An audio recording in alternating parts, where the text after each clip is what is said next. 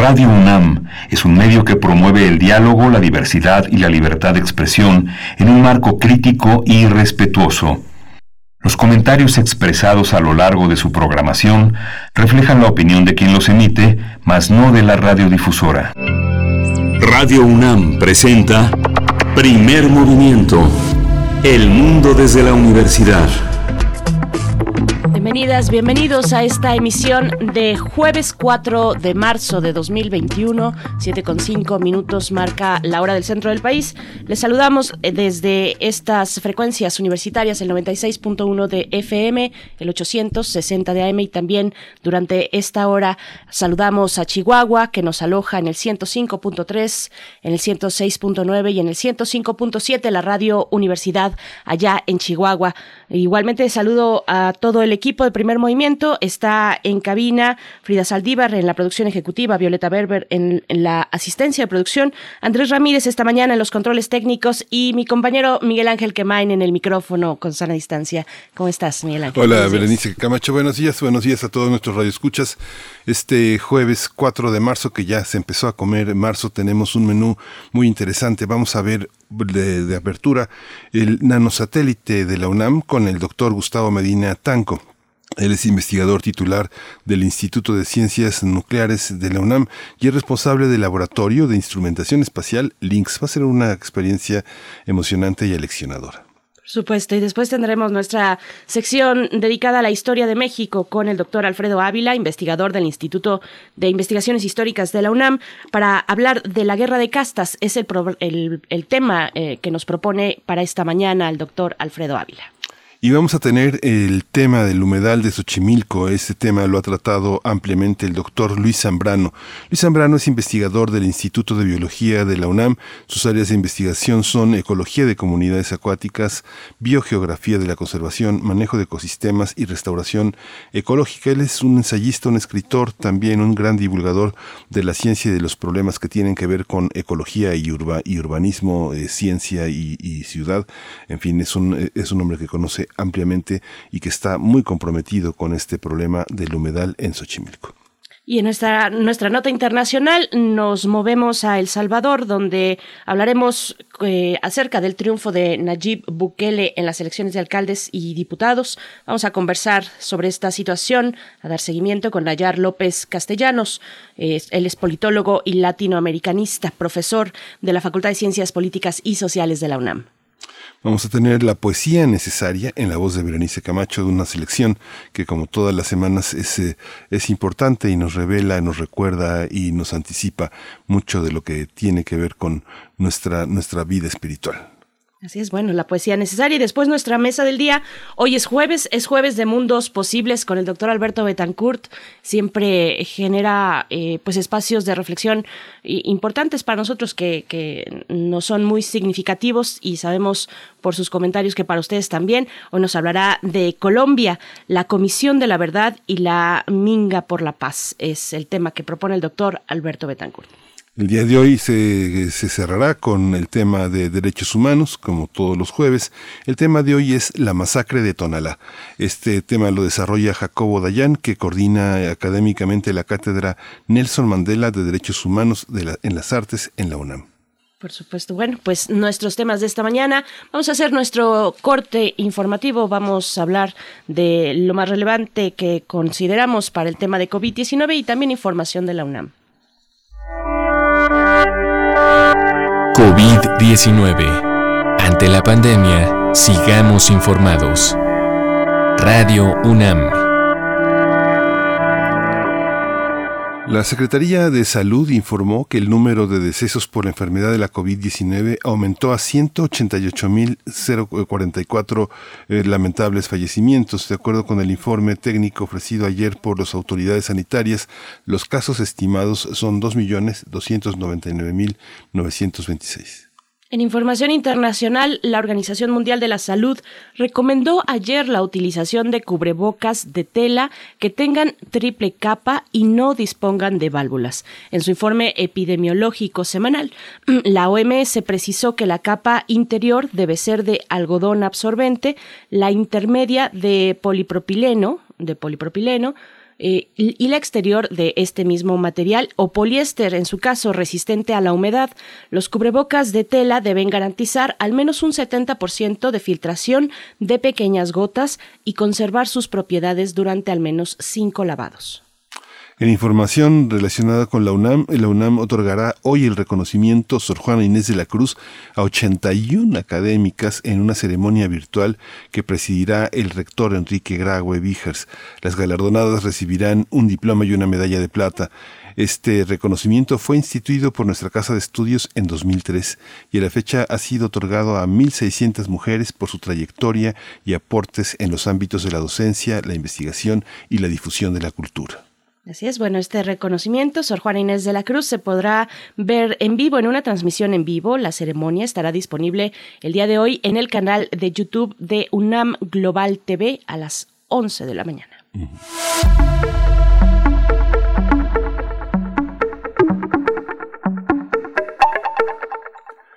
Las recomendaciones culturales eh, están eh, para hoy eh, en el foro El efecto de la pandemia en las prácticas culturales. Ya se los habíamos recomendado estas reflexiones sobre los resultados de la encuesta nacional sobre hábitos y consumo cultural 2020.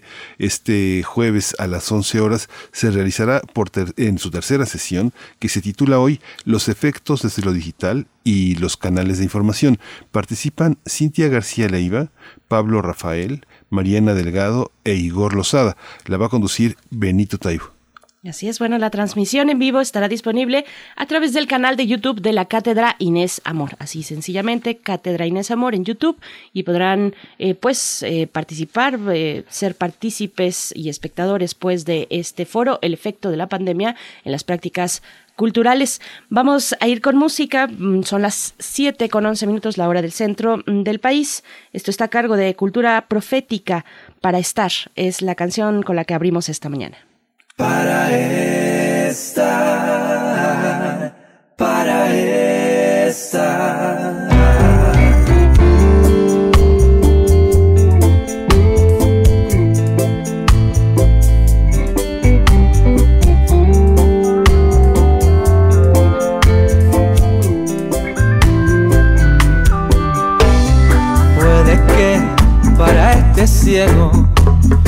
Prisma hacia el remedio. Basta conocer las notas que componen tus arpegios.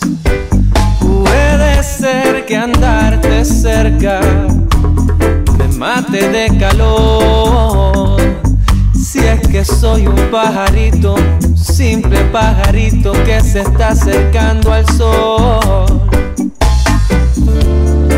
puede besos me hagan delirar y suelen ser tus labios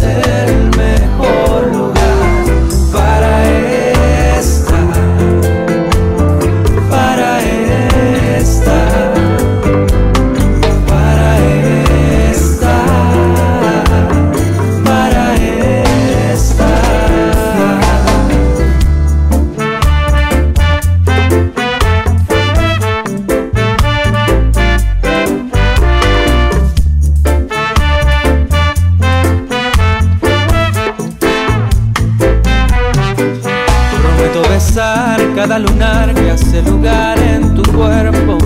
Perder la cuenta y comenzar de nuevo. Gozar y desear perfeccionar este juego. Tirar los dados e intentar algo nuevo. Puedo jurar nunca olvidar que fuimos viento. Que fuimos monte, fuimos mar, fuimos cielo.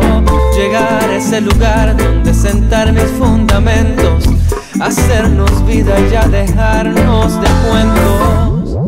Puede que tus besos me hagan delirar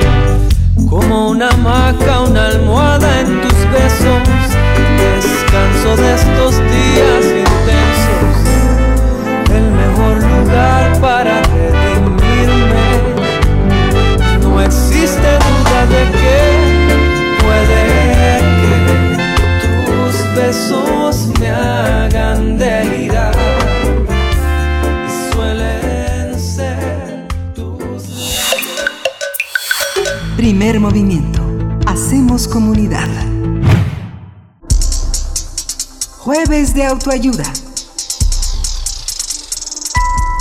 La UNAM abrió un nuevo capítulo en su historia con el lanzamiento del microsatélite NanoConnect 2.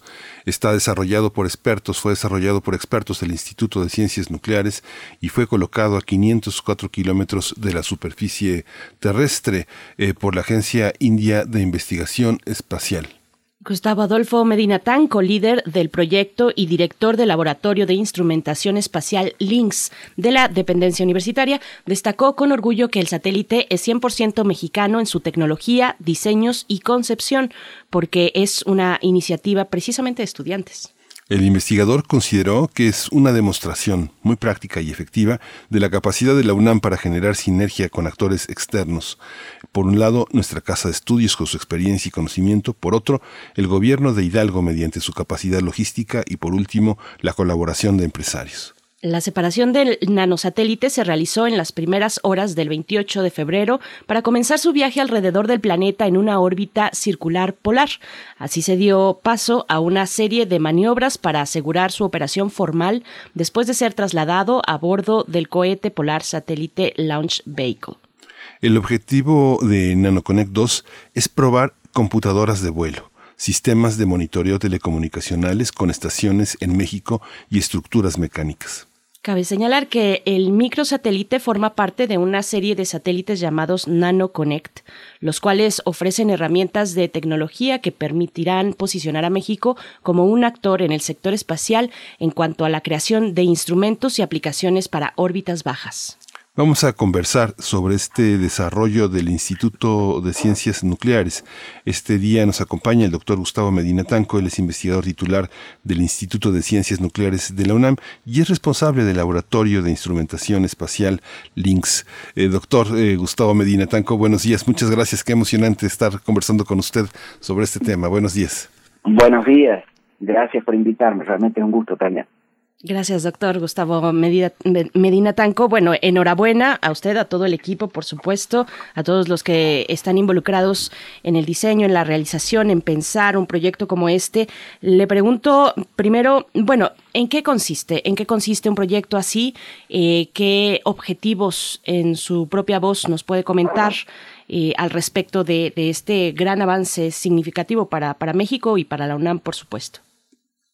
Bueno, mira, como ya bien lo dijeron en la introducción de la nota, esto es parte de un esfuerzo, de un esfuerzo grande que estamos realizando para tratar de posicionar a, México en el sector espacial, sobre todo en este tipo de tecnologías de nanosatélites, eh, que realmente están produciendo una gran, gran transformación en el sector del espacio. Yo te diría que más una transformación es una revolución, ¿sí?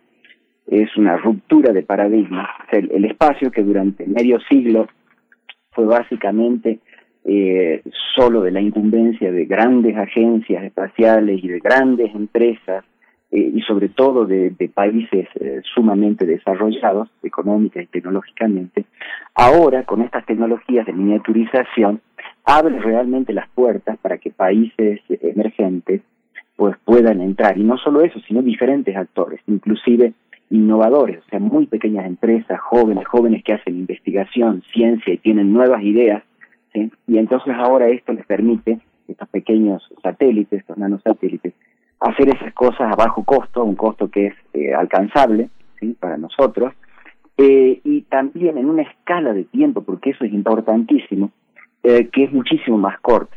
En el caso del, de la universidad y la formación de recursos humanos, por ejemplo, en vez de tener varios años, un gran satélite puede demorar hasta 10 años o más a veces en volverse una realidad.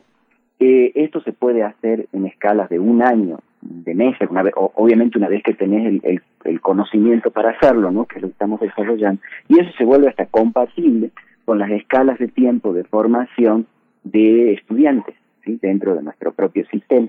Entonces tiene todas esas ventajas. Aparte de eso, eh, el, el hecho de que estas cosas se puedan hacer relativamente baratas, relativamente rápido, implica que se pueden hacer muchas. ¿sí? Y cuando digo muchas, quiere decir que ahora pueden mucha, mucha gente participar de todo ese proceso. ¿sí? Y entonces a mí me gusta verlo casi como un sistema complejo. Mientras que yo tenía esos otros grandes satélites, ¿sí? tenía relativamente poca gente trabajando y gente de un mismo sistema. ¿sí? Eso hace con que, digamos, a pesar de que haya mucha creatividad, todo lo que quieras, y eso es innegable, hay un límite. En cuanto esto se vuelve un fenómeno, si quieren, masivo a nivel del mundo, con muchos países, de muchas gentes, de muchas culturas, de muchos niveles diferentes y de tipos diferentes de formación y formas de pensar, lo que tenés es un proceso complejo, ¿sí? Y esos complejos, esos procesos complejos dan lugar a propiedades emergentes y completamente inesperadas. Es lo que pasó con la Internet cuando surgió. Esto mismo está pasando con el espacio ahora. Y va a transformar nuestro mundo. Por lo tanto, México no puede dejar de participar de ese proceso y esa es una preocupación muy grande de nosotros desde dentro de la UNAM, de hacer que México se introduzca allí y sea un actor efectivo. Por lo tanto, estamos con este Nano Connect, que no es uno, como bien se dijo, es una serie de satélites, porque el objetivo nuestro no es lanzar este satélite, ni el que ya lanzamos en 2017 a la estratosfera para probar las primeras pruebas, o el que vamos a lanzar a fines de este año, principios del año que viene, y que es bastante más sofisticado. El objetivo nuestro es todo ese proceso de generar esas capacidades para que el país pueda participar allí. Y eso va aunado a otro fenómeno más, eh, que es la creación del Laboratorio Nacional de Acceso Espacial. Este es un laboratorio que más que laboratorio es un centro integral de desarrollo espacial, que es la evolución natural, si quieres, del laboratorio de instrumentación LINX, que desde hace 15 años viene funcionando en el Instituto de Ciencias Nucleares y cooperando ya internacionalmente en, materias de espacio con más de 16 países y varias de las agencias espaciales más grandes del mundo. Esto es ahora plasmarlo en un centro que realmente pueda hacer todo en el desarrollo de esto, desde el diseño hasta la producción de cargas de estas, con toda la infraestructura y abierto realmente a que muchos actores participen. Y en ese esfuerzo se está juntando tanto la UNAM, obviamente con, su, con, la academia, con su capacidad eh, de infraestructura y de conocimiento, con el gobierno de Hidalgo, que tiene esa visión de que ciencia y tecnología son fundamentales para el desarrollo, no solo en el área de espacio, sino en todas las áreas, una visión que compartimos plenamente porque un país en el mundo de hoy no puede progresar sin eso, y ese nuevo elemento efectivo, nuevo para nosotros, pero que es la base de lo que está pasando en todo el mundo, que es traer a las empresas. Este satélite, por ejemplo, contó con el apoyo de empresas ¿sí? y básicamente todo su costeo ha sido hecho con, capital privado y eso es sumamente importante. Y para el LANAE, pues ahí sí va a haber capital del gobierno del estado de Hidalgo, importante contribución, y también se acerca la CONCAMIN, inclusive, trayendo pues todo el, poder de coordinar empresas. ¿Y por qué? Porque creemos que ese sector tiene que ser desarrollado. El país no puede no estar ahí. ¿sí? Y eso es un laboratorio que va a empezar a funcionar también este año. Entonces, como ves, son todos piezas de un, un, mismo rompecabezas que estamos ensamblando. Y que tiene un objetivo bien definido. ¿sí? Formar recursos humanos, formar infraestructura, ¿sí? Eh, crear capacidades y facilitar realmente que nuestra sociedad pueda participar de eso, creando un ecosistema ¿sí? con uh -huh. todos esos elementos. Uh -huh. Doctor, ahí está esta participación eh, eh, empresarial, ¿cómo se ha gestado? Yo veo empresas eh, muy importantes, muy distintas, no sé, desde biomédica de referencia, Dove, Engie México, Vime, que son equipos biomédicos de México, Glenair, Globaster, este, IESC, Inrich, Libersalus, Microlink, está Space A&I, SpaceNet, Steren, Electrónica, Weller, Electronic. ¿Qué ganan? ¿Cómo ha sido esa labor de convencimiento y que en el caso de que muchas empresas son internacionales, está Rode Unspart, de eh, esta uh, empresa que también es internacional, ¿cómo, ¿cómo se benefician y cómo se inscriben también estas búsquedas en otros marcos donde también estas empresas en sus países participan?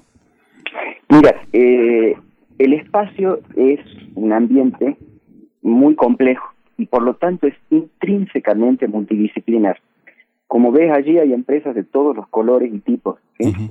Eh, básicamente porque aparte de esa multidisciplinaridad intrínseca, pues tiene esa capacidad de inspirar. ¿sí?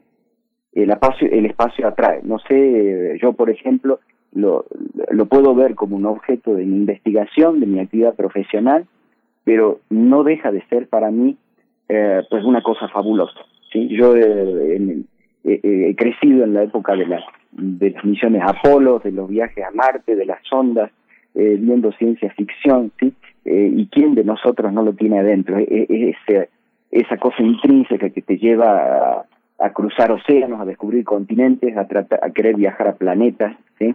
a, a descubrir lo nuevo permanente. ¿Y qué hay más nuevo y apasionante que el espacio? Entonces hay un elemento de eso que es fundamental, de inspiración. Pero después hay un elemento bien práctico que viene de esa multidisciplinaridad. Y el hecho de que eh, nosotros siempre hemos considerado que para que realmente el espacio se vuelva algo de nuestro cotidiano, de nuestras actividades cotidianas, socioeconómicas e intelectuales en el, en el país. Eh, tiene que haber una conjunción de esos actores en un ecosistema. No puede haber una cosa aislada. La academia sola poco va a hacer, la empresa sola poco va a hacer, el gobierno solo muy poco va a hacer. Todos tenemos que actuar. Entonces siempre hemos hecho ese trabajo de ir a buscar esas empresas y todas esas empresas las han visto, eh, han, percibido esa visión de lo que estamos tratando de crear en México y quieren ser parte de ese esfuerzo. Y tienen diferentes motivaciones. Eh, Pastes Kiko, obviamente, su objetivo no es este, crear eh, satélites, ¿no? ni, ni cámaras espaciales, nada por el estilo. Su objetivo es, pues más que nada, inspiracional, es querer que el país tenga eso, por ponerte una empresa como ejemplo. Eh, otras pueden tener un interés más directo, ¿sí? empresas como Microlink o Grenier o Santec, etcétera, o, o Rodan Schwartz, aparte de ese, de ese aspecto inspira- inspiracional que lo tienen, pues también quieren ser parte de ese ecosistema. Y eso es muy importante porque se necesita esas capacidades. Entonces todas están dispuestas a, apoyar porque al ser parte de eso, pues también desarrollan sus capacidades de negocios y de cooperación dentro de ese sistema y se vuelven, si quieres, normatividad porque un estudiante que se forma utilizando un determinado tipo de instrumento, de una cierta marca, lo que sea, muy probablemente lo va a seguir utilizando el día de mañana, cuando esté en otra empresa, ¿sí? y no en la universidad, y eso es interesante pues para esas empresas también. Entonces, obviamente hay una conjunción de intereses diferentes. Otras empresas que ves ahí, como Evine o Biomédica de referencia, inclusive hasta Steren, AG Electrónica, son empresas, por ejemplo, que cuando el año pasado con la pandemia en el laboratorio decidimos reciclar nuestras actividades rápidamente al desarrollo, por ejemplo, de tecnologías de ventiladores, inmediatamente se presentaron para apoyar esos esos esfuerzos también, ¿sí? en una época muy, muy difícil. Y son empresas que entonces, de diferentes puntos de vista y ya no entrando en diferentes épocas y diferentes proyectos, se van aunando a eso. Eso es lo que está viendo también la, la Concanim, ¿sí? y, eh, y que quiere participar entonces de ese esfuerzo trayendo a más empresas. Lo importante es eso, juntar, juntar todos esos elementos, capital con su capacidad productiva y no hay que olvidarse también que eh, los empresarios, el capital son seres humanos, ¿sí? seres humanos que, porque también ven, ven Netflix, ¿sí? ven ciencia ficción, también cuando eran chiquitos, porque fueron chiquitos, este, vieron al, al, al hombre pisar la luna por primera vez, ¿sí? y quieren participar de ese esfuerzo, pues es crear las oportunidades.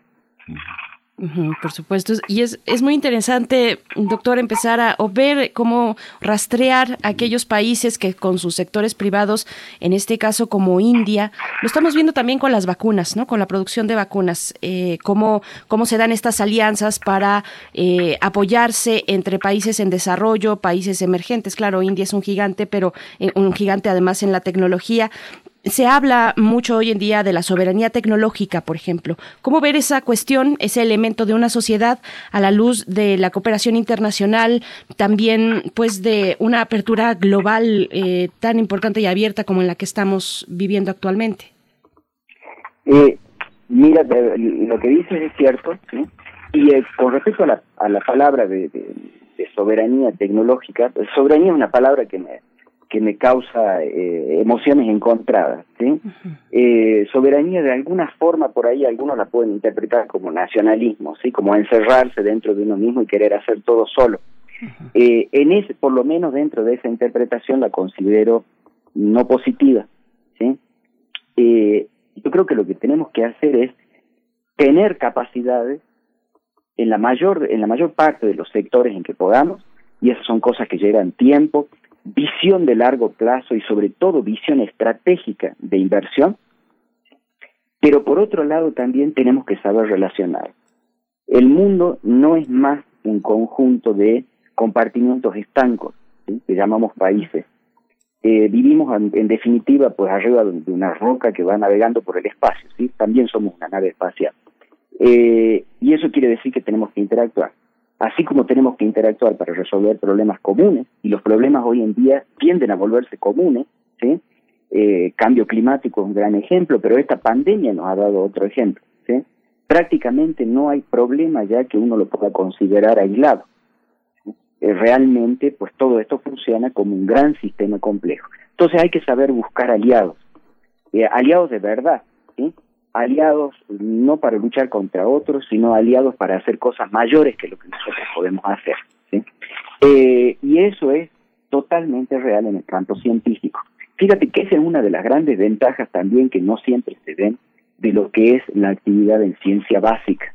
Cuando se hace ciencia básica hoy en día, y por ejemplo física de partículas, es un ejemplo de eso, o de astropartículas, eh, realmente los experimentos son tan grandes porque el desafío es tan grande que se tienen que aliar los países y se trabaja muchísimo en cooperación internacional y se crea esa mentalidad de que esas alianzas son para que fluya la información, son para unir esfuerzos en un sistema de gana-gana, en los que todos ganamos aportando nuestro grano de arena para que al final, en vez de un grano de arena, tengamos una gran roca, un gran monumento a la ciencia, al conocimiento, a la tecnología. Eso es lo que tenemos que aprender a hacer, yo creo. Por eso también es la selección de India como un lanzador en una medida. ¿sí? Entonces, la podríamos haber elegido cualquier país, lo más natural hubiese sido pues simplemente dar vuelta al norte y elegir de Estados Unidos. Eh, pero eso es una cosa también que yo pienso que eh, tenemos que diversificar. Tenemos que buscar alianzas con varios países. Por eso, por eso nosotros trabajamos a lo largo de nuestra historia, como decía, con 16 países y hemos trabajado también con Estados Unidos y con NASA, de hecho tenemos proyectos importantes con ellos también en curso, pero también hemos trabajado con la Agencia Espacial Francesa mucho en proyectos importantes, con la Agencia Espacial Rusa o Italiana. Y ahora, por ejemplo, cuando llega el momento de elegir un lanzador, porque básicamente estás comprando un servicio cuando elegís un lanzador, ¿sí? es un Uber, hiper sofisticado, pero un Uber, ¿sí? que te lleva a algún lado, eh, lo hemos elegido por un lado, por una cuestión de precio, obviamente, porque estás comprando algo y tenían un buen precio, pero por otro lado no eran los únicos que tenían un buen precio, ¿sí? pero ellos también tienen una serie de características que nos interesan. ¿sí? Como bien decía, es un gigante, pero es un gigante que en muchos aspectos ¿sí? básicos se parece a nosotros. ¿sí? De alguna forma estamos en la misma liga. ¿sí? No nos olvidemos que, que México también es un gigante. ¿sí? No somos conscientes, eh, pero México eh, es tal vez entre la treceava y quinceava economía del mundo, según cómo eso se mira. ¿sí? Pero lo que tiene India es que de alguna forma, en medio a, toda esa gran desigualdad y problemas que tiene, que indudablemente los tiene, ha conseguido desarrollar un montón de tecnología. Y en el espacio, pues, es un líder respetable. Ciertamente con capacidades que nosotros en México no tenemos. Entonces también se puede convertir en un líder estratégico, ¿sí? Y fíjate que la pandemia nos ha demostrado mucho de esa filosofía. También en tecnologías, como los mencionaba, en tecnologías de otras áreas, como en biotecnología, ¿no? La capacidad de producir vacunas. Eh, entonces hay, hay mucho para, para aprender, hay muchísimo para cooperar. Y ciencia y tecnología son herramientas que, aparte de lo que nos dan intrínsecamente eh, por su funcionamiento, si quieres, eh, también nos crean una forma de darle la mano a otros actores y a otros países. ¿Por qué no las puedo usar como herramientas? Porque si hay algo que se va a hacer, ya sea en el campo del conocimiento o en el campo de, la prestación de servicios a gran nivel, eh, y se quieren juntar actores, pues cada actor tiene que tener algo para dar. Pueden tener dinero, como es el caso de los países árabes, o pueden tener una tecnología que se necesita, ¿sí? Con, con la cual se coopera a ese proyecto. ¿sí? Eso es lo que estamos tratando de hacer acá, tener una tecnología, una herramienta a la mano. Y es lo que estamos haciendo, por ejemplo, con nuestra misión a la Luna, que va a ser lanzada en el semestre próximo.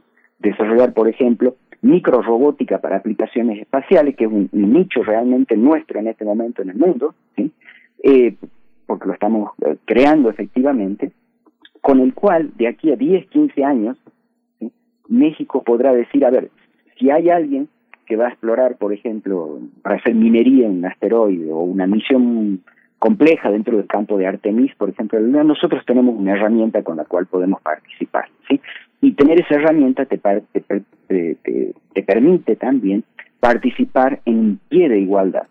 Y eso es fundamental, ¿sí? Porque los seres humanos pues nos gusta ser considerados ¿sí? por lo que valemos. Eh, y sobre todo se aplica a nuestros jóvenes, importantísimo que ellos sientan que cuando participan de algún proyecto, de alguna cooperación internacional, pues ellos traen algo para aportar. Y cuando eso es reconocido, también ellos inmediatamente pueden pasar a liberar toda su capacidad. Entonces, fíjate que son todas esas interacciones, todas esas cosas que hay que tener en la cabeza cuando uno hace postproyectos. ¿sí? Y pensar que siempre, si queremos un país que tenga la capacidad de disfrutar de la evolución de la civilización humana en el siglo XXI, no solo hay que pensar en hoy, hay que pensar en mañana y en pasado mañana, hay que tener un plan estratégico de largo plazo para inversión en ciencia y en tecnología, eh, con objetivos claros y bien definidos. O sea, sabemos que hay problemas muy grandes en la sociedad, todos lo sabemos y esos problemas deben ser atacados, pero eso no nos puede distraer en ningún momento del hecho de que no somos un sistema aislado. Vivimos en un mundo que evoluciona rápidamente y tenemos que ir preparando el futuro y el presente para poder participar de ese mundo y para que esencialmente los problemas de hoy no sigan siendo los mismos problemas de mañana y de pasado mañana y de siempre. Y uh -huh. parezca que vivimos en ese, en ese, en ese uh -huh. día eterno, ¿no? Uh -huh.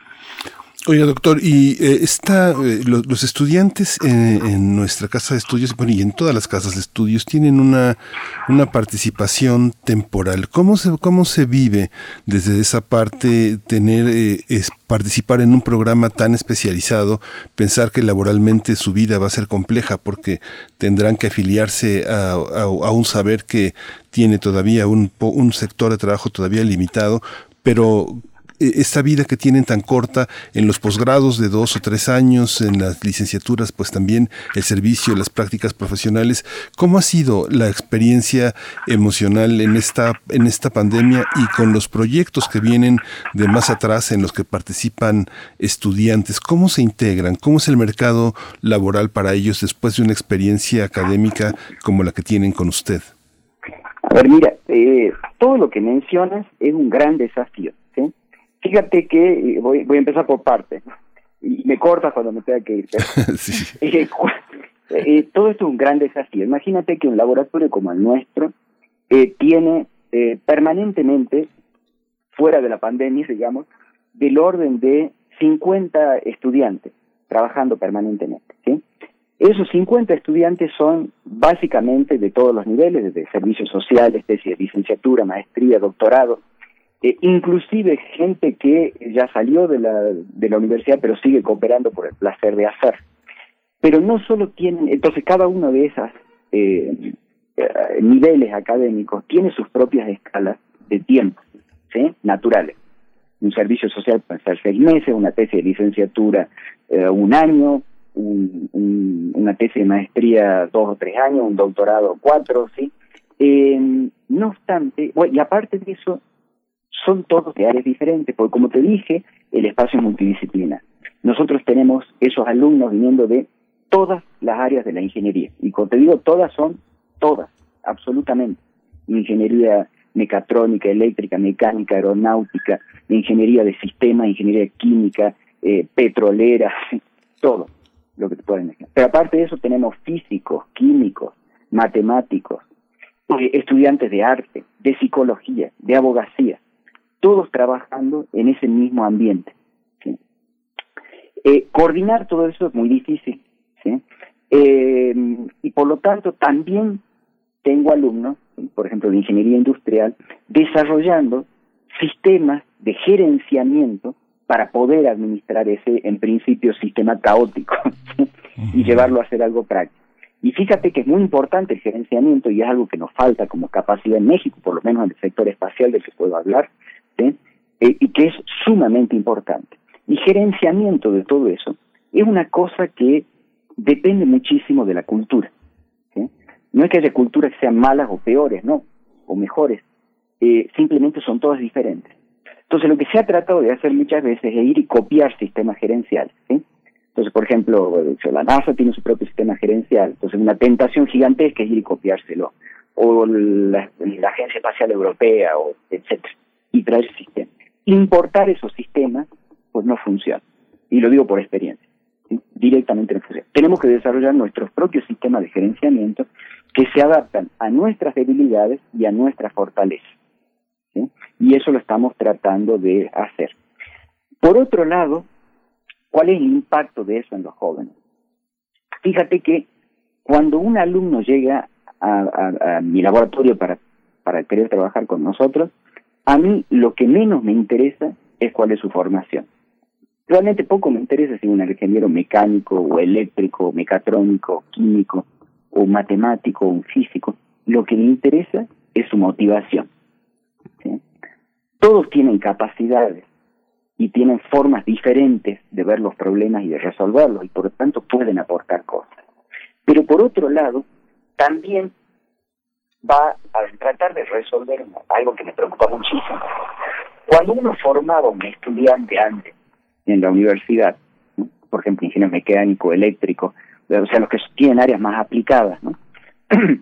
eh, te tenés que plantear qué es lo que van a necesitar en su carrera y le vas a dar esos conocimientos básicos para que cuando salgan los puedan aplicar a lo largo de su vida profesional. Hoy en día, eso es un desafío casi que imposible. Antes un conocimiento práctico tenía una vida media del orden de los 30 años. Hoy en día, ese tiempo de vida media del conocimiento aplicado puede reducirse a 3 o 5 años. Mm.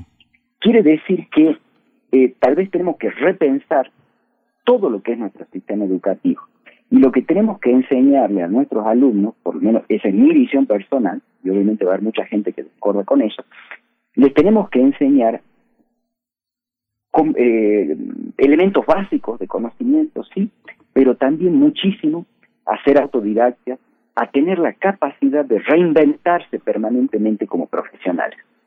Porque las tecnologías evolucionan tan rápido, ¿sí? que de qué les sirve al que aprendió a ser tornero que cuando salga le den un, una máquina de, de láser de, de, manufactura aditiva, ¿sí?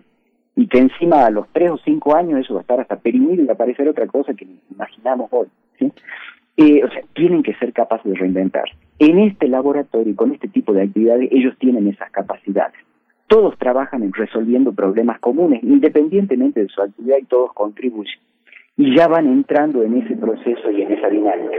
Y saltan de un proyecto a otro con desafíos diferentes. Y lo que se llevan son ideas básicas y conocimientos básicos de problemas que han aprendido, ¿sí?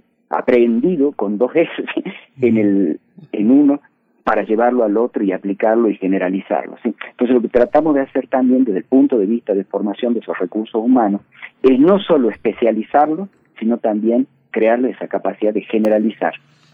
Porque creemos que más que nunca tiene que haber una mezcla de esas capacidades para tener un, profesional que no solo pueda aportar muchísimo a la sociedad, sino que sea viable económicamente para él mismo a lo largo de su carrera profesional y que también le dé, que es sumamente importante, satisfacción intelectual, porque en definitiva, pues todos somos seres humanos y también pues la emoción y los sentimientos cuentan y tenemos que sentirnos felices con nosotros mismos a lo largo de una vida y ese tipo de proyectos que hacemos también les da mucho a los jóvenes en términos de eso.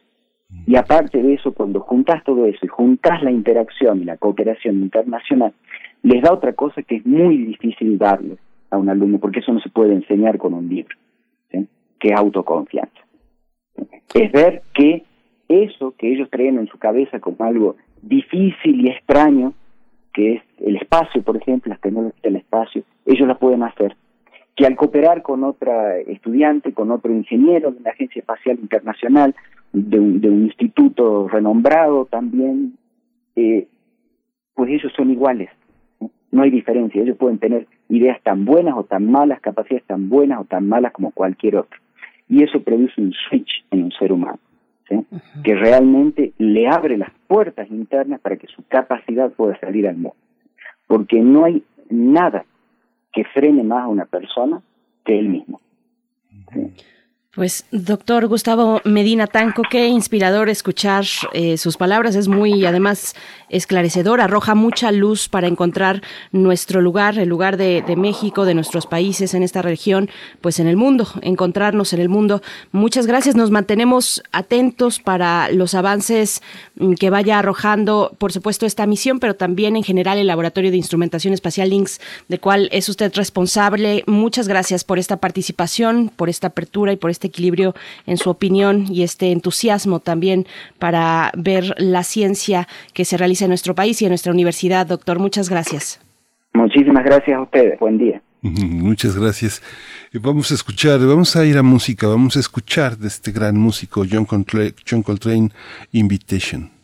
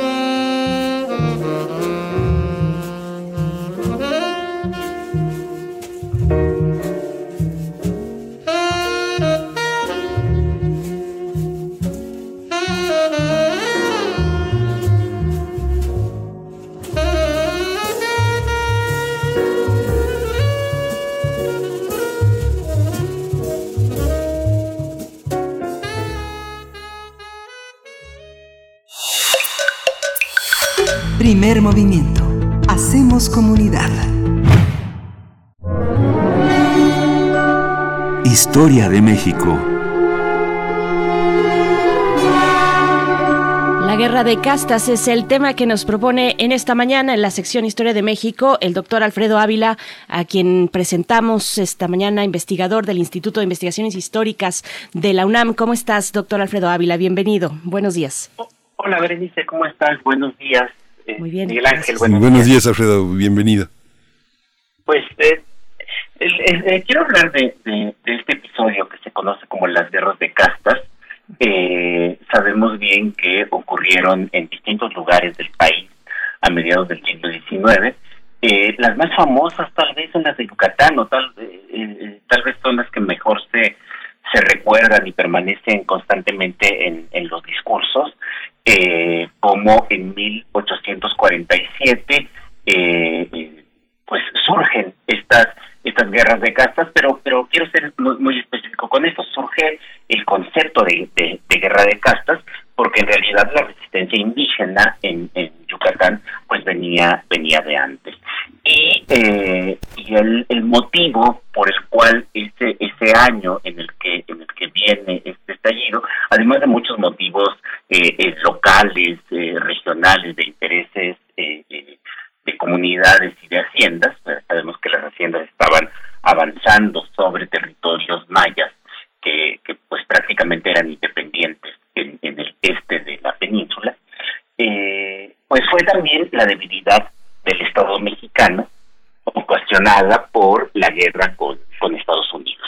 Es decir, que hay una combinación allí que resulta muy benéfica para los intereses de las de las comunidades eh, porque estalla porque la guerra con Estados Unidos pues eh, eh, favorece que los recursos del Estado estén dirigidos a una guerra internacional y eso le permite a las comunidades defenderse mejor de, del avance sobre sus sobre sus tierras. Eh, la, la, guerra de castas en Yucatán, eh, no, no me quiero referir en concreto a, a, ese caso, pero sabemos que la guerra de castas en Yucatán pues duraría eh, décadas duraría décadas y gobiernos de todos los colores y de todos los partidos políticos, tanto locales como nacionales, la, la combatieron. pero no fue la única, también en, en el centro de México, en la región central de México, por ahí por la Sierra Gorda, en, en Querétaro, eh, estalló otra guerra, estalló también otra rebelión, motivada básicamente por las mismas razones, es decir, el avance sobre eh, territorio de comunidades indígenas por parte de colonizadores blancos, por parte de haciendas, por parte de los proyectos de, desarrollo eh, eh, impulsados desde el Estado, y que en el momento de la guerra, en el momento en que las tropas mexicanas están todas dirigidas a la defensa frente a la invasión estadounidense, pues las comunidades eh, creen que pueden aprovechar ese episodio. Y ahí se empezó a desarrollar toda una retórica verdaderamente alarmista.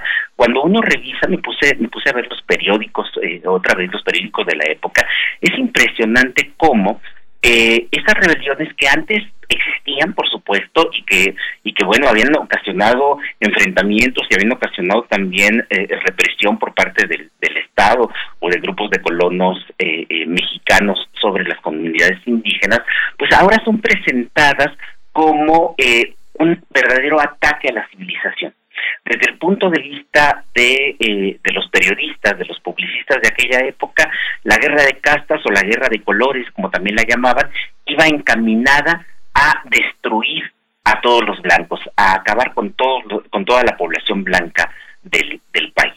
Y esto, por supuesto, lo único que hizo fue estimular eh, a una opinión pública, a una opinión pública letrada, para eh, actuar con mayor fuerza frente a, las insurrecciones campesinas e indígenas de la, de la época.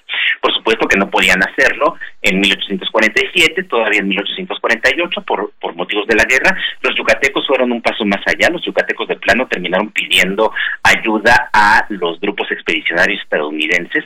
Hay que recordar que, que, que Estados Unidos mandó mandó tropas del ejército regular, pero también mandó expedicionarios voluntarios y entonces en Yucatán era muy frecuente que se contratara a esos voluntarios estadounidenses para ir a combatir a los indígenas mayas, que por su parte también recibían apoyo de comerciantes ingleses que les vendían eh, las armas.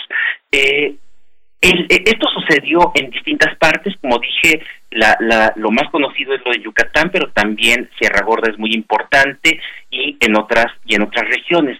Y también sucedió en Juchitán, también sucedió en, el istmo de Tehuantepec. Y, eh, y quiero detenerme un poco en la en, lo sucedido en, en Tehuantepec, porque eh, da un ejemplo muy claro acerca de cómo las élites eh, se unían en contra de estas comunidades, sin importar, como dije hace rato, el color político de las élites. Eh, Juchitán y Tehuantepec eh, es una zona que eh, históricamente había sido bastante marginal. En la Nueva España fue muy marginal. A comienzos del siglo XIX, perdón, a comienzos del siglo XVI, cuando justo después de la conquista hubo mayor presencia española, pero eh, no hubo demasiada presión sobre las comunidades, básicamente porque, como todos sabemos, vino una debacle demográfica terrible y esto eh, pues hizo que las comunidades, en vez de, defenderse, pues estuvieran más preocupadas por la cantidad de, personas que, estaban que estaban muriendo por viruelas y otras enfermedades. Eh, además, aunque sea tremendo decirlo, pero la, la enorme mortandad ocasionó que hubiera una baja de presión eh, por, el, por el control de las tierras, es decir, había tierras suficientes para quienes eh, sobrevivieron a esas primeras epidemias. Eh, y a partir de ese momento la presencia española en realidad en, el istmo fue mínima. En Tehuantepec había alrededor de unas 25 familias españolas que por supuesto eran las que controlaban prácticamente todo, el comercio, la explotación de grana cochinilla y, otras cosas. eh, pero no generaban demasiada presión. Eh, sí hubo por allí algún movimiento. Eh, John Tutino recuerda que en el siglo XVII hubo un amotinamiento en Cuchitán, asesinaron al, eh, eh, al funcionario de la corona que quería duplicar el cobro de, tri- de tributos y pues el amotinamiento condujo al, al asesinato de este hombre que, eh, eh, que pero pero no pasó no pasó eh, a, a más no no no sucedió por ejemplo como lo que pasaría en Chiapas unas décadas después cuando sí por también por motivos fiscales hubo una rebelión que duró mucho más mucho más tiempo. Eh, eh, en Tehuantepec no, Tehuantepec se mantuvo así, se mantuvo relativamente marginal hasta comienzos del siglo XIX, cuando eh, después de la independencia el, el, el, el control de, de la región empieza a ser disputado tanto por los herederos de Hernán Cortés, herederos del Marquesado del Valle, que tenían salinas, que tenían jurisdicción sobre esa, sobre esa zona, y que eh, hay que recordarlo, jurisdicción no es propiedad eh, eh, aquella vieja concepción feudal con la que se fundó el Marquesado del Valle, los bienes de Hernán Cortés, no implica propiedad, implica que tenía jurisdicción, capacidad para cobrar tributos, para administrar justicia sobre ciertos territorios, pero no era propiedad. El problema es qué pasa cuando desaparece ese orden feudal, qué pasa cuando desaparece ese orden señorial y de jurisdicción. Pues lo que querían los, herederos del Marqués del Valle es que eh, esos territorios que antes estaban bajo su jurisdicción ahora se convirtieran en su propiedad. El problema con eso es que dentro de su jurisdicción había otras personas que también eran propietarios. Propietarios con documentos, propietarios que tenían títulos, eh, pero también propietarios que simplemente lo eran porque allí estaban asentados y aprovechaban los recursos naturales, como es el caso de numerosas comunidades eh, indígenas en la, en, en la zona, que explotaban las salinas, que eh, eh, explotaban las tierras ejidales, es decir, las tierras que están alrededor de los pueblos para, para alimentar al ganado. Y, eh, y, pues bueno, allí vendrá una serie de conflictos que fue solucionada de manera muy fácil, demasiado fácil, por Lucas Alamán. Lucas Alamán era el, eh, apoderado, el representante de los eh, herederos del Marquesado del Valle, y se le ocurrió que para quitarse de todos esos problemas, pues podía vender sus tierras. Y entonces vendió sus tierras sin tener títulos de propiedad. Eh, eh, de hecho, cuando, cuando los compradores, unos eh, empresarios eh, oaxaqueños de origen francés, eh, le pidieron los títulos de propiedad, Lucas Alemán le dijo que, que no los encontraba, pero que les hacía un descuento en, en, la venta. Claramente no tenía títulos de, de propiedad. ¿Y quién vino a la defensa de Lucas Alamán? Pe- Pensémoslo así, el gran conservador del siglo XIX. Pues quien salió a la defensa de Lucas Alamán fue el gobernador de Oaxaca, el liberal Benito Juárez. Y Benito Juárez aprobó esa compraventa y decidió que efectivamente todos esos terrenos eran ahora propiedad privada y que las comunidades indígenas ya no tenían facultades para seguir explotando, particularmente eh, en las tierras ejidales, pero también las salinas que se dieron en propiedad privada a, eh, eh, a blancos, a, a gente de la ciudad de Oaxaca, para explotarlas. Las comunidades empezaron a organizarse y se aprovechó allí también eh, un poco la ambición personal de un person de, de- un individuo, eh, eh, eh, Gregorio Meléndez, quien tenía, había intentado formar por allí un- una especie de cacicazgo, una base política en la región, y que de pronto allí vio la oportunidad para erigirse como, como líder. Y a partir de 1847, es decir, otra vez eh, eh, en el momento de la guerra con Estados Unidos, las comunidades campesinas lo que empezaron a hacer fue apropiarse de esos terrenos que siempre habían explotado desde la época colonial y que eh, ahora la nueva concepción de propiedad privada pues había venido a, quitárselos. Eh, esto ocasionó estiras y aflojas, hubo varios amotinamientos, hubo varios asesinatos, Juárez envió tropas en distintos momentos, pero claro, no tenía, no tenía capacidad para, para imponer para imponer la ley hasta 1950. En 1950 envió eh, eh, ya un número eh, considerable de, tropas y de artillería que derrotó a las comunidades indígenas encabezadas por Meléndez en, en un lugar llamado El Calvario, a las afueras de Juchitán, pero no solo eso, sino después de que las tropas eh, eh, derrotaron a, a los ejércitos indígenas, fueron a la ciudad de Juchitán e incendiaron la ciudad de eh, a, a manera de venganza, a manera de, vengar los atentados que ellos habían sufrido también por parte del- de las comunidades indígenas. Benito Juárez justificó ante el gobierno federal eso que había sucedido, eh, amenazó incluso al gobierno federal diciendo que si, si el gobierno federal consideraba que eso había sido no un acto de guerra, sino un, un acto criminal, entonces le correspondía juzgarlo al gobierno de Oaxaca y el gobierno federal no tenía eh, que meterse eh, en ese asunto.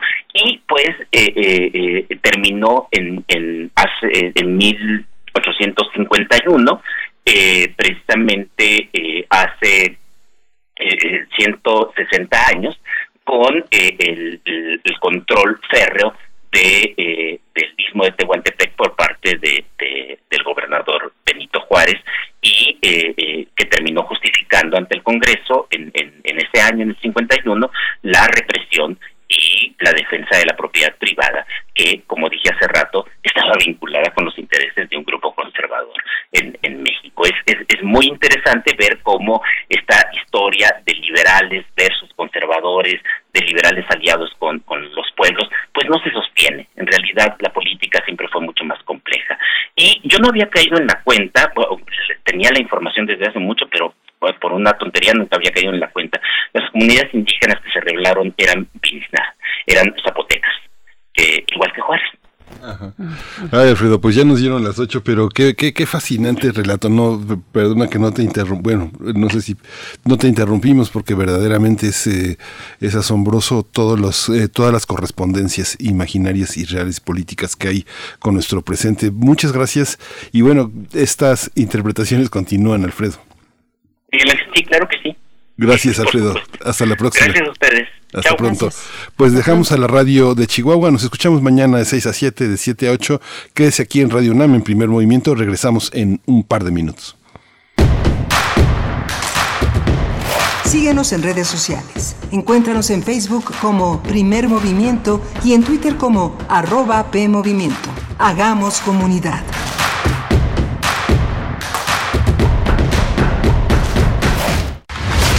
Acciones UNAM 2021. En esta pandemia, la Universidad Nacional ha trabajado intensamente en beneficio de la población. Colabora en el área médica de la Unidad Temporal de Atención COVID-19 Centro City Banamex, donde el personal especializado, médicos y enfermeras universitarios brindan apoyo de primer nivel con sentido humano. Acciones UNAM. Somos la Universidad de la Nación. ¿De qué estás hecho México? Recuerda la fuerza de la gente que te fundó. En ti está el espíritu de la lucha, no por elección, sino por consecuencia. No elegimos ser guerreros. La adversidad nos hizo. Herederos de mujeres guerreras, de filósofos, ingenieros y emprendedores. En nosotros no cabe la derrota. Hoy más que nunca México, recuerda de qué estás hecho. Fuerza por México. Hugo Eric Flores Cervantes, presidente nacional del PES. En el PES abrimos las puertas a todas y a todos los mexicanos que quieran servir a México.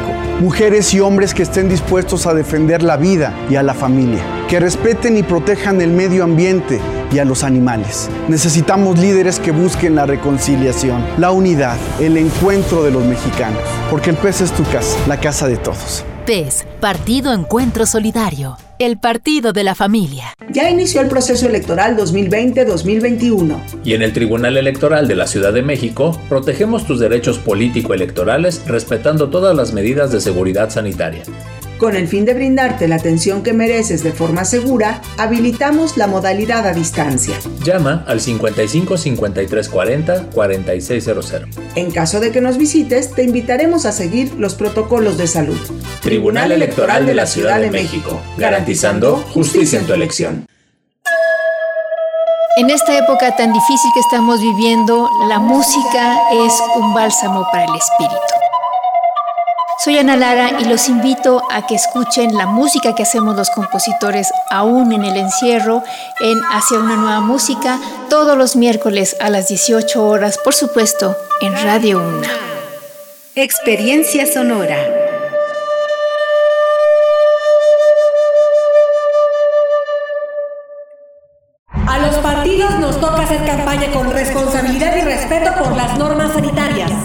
A los medios nos toca difundir información veraz. A quienes votamos nos toca analizar las propuestas. Al INE, a quienes estamos en las mesas de casilla y a las y los observadores electorales nos toca organizar y vigilar las elecciones. Y a ti te toca salir a votar cuidándote y cuidando de todas y todos. Las elecciones las hacemos todas y todos. El 6 de junio el voto sale y vale. Contamos todas, contamos todos. INE. Desde hace años, el PRIAN y sus aliados tienen un pacto que ha dañado a México. En los 90 aumentaron el IVA y rescataron a banqueros con el Fobaproa. En 2006, priistas ayudaron a Calderón operando el fraude. Y en 2012, los panistas llamaron a votar por Peña Nieto. Hoy forman una perversa alianza. No permitas que vuelvan a traicionar al pueblo. Extirpemos el tumor de la corrupción. Morena. El crimen organizado avanza, los jóvenes sin oportunidades, desempleo en aumento. Es el México del retroceso de Morena. Llegó la hora de corregirlo. El PAN gobierna mejor y gobierna para todas y todos. Aguascalientes captó más de 3 mil millones de dólares en inversión extranjera. Durango es de los primeros lugares en la creación de empleos en 2020. Recuperó más de 7 mil. Chihuahua mantiene las acciones integrales y mano firme ante la pandemia. Habla Marco Cortés, presidente nacional del PAN. Piensa azul. Cambiemos hacia el futuro. Únete a Acción por México. Partido Acción Nacional. Queremos escucharte. Llámanos al 55 36 43 39 y al 55 36 89 89. Primer movimiento. Hacemos comunidad. Hola, buenos días. Hoy es jueves 4 de marzo y son las 8 de la mañana con 6 minutos. Estamos en la Ciudad de México, en Adolfo Prieto 133. Eh, Andrés Ramírez está en los controles técnicos, Frida Saldívar en la producción ejecutiva, Violeta Berber en la asistencia de producción y Berenice Camacho del otro lado del micrófono. Querida Berenice, buenos días. Muy buenos días, querido Miguel Ángel Quemain. Buenos días a nuestra audiencia, a la radio Nicolaita, para unirnos en esta mañana, como cada mañana, a partir de las 8, de 8 a 9 de la mañana, y llegar a Morelia en, este, en esta transmisión conjunta de radios universitarias en el 104.3. Bienvenida, Morelia. Eh, mándenos sus comentarios, sus saludos eh, en redes sociales, si nos están escuchando ahí en Morelia o donde sea que nos estén escuchando, serán muy bienvenidos. Eh, fíjense que esta mañana, bueno, dábamos a conocerles, anunciábamos eh, que se realizará el día de hoy a las 11 de la mañana el reconocimiento Sor Juana Inés de la Cruz, eh, una ceremonia presidida por el rector de la UNAM, Enrique Graue Vigers, y es un reconocimiento otorgado a 81 académicas destacadas por su trayectoria y aportes en los que son los tres pilares de la universidad, la docencia, la investigación y la difusión de la cultura. Y bueno, nos encontramos con la buena noticia de que nuestra querida Mayra Elizondo, profesora universitaria, profesora de la UNAM, que es eh, radioescucha de este espacio, eh, pues está entre estas 81 académicas galardonadas en esta mañana, así es que te mandamos todo nuestro, nuestro cariño y reconocimiento también en este espacio. Mayra Elizondo, querida, enhorabuena.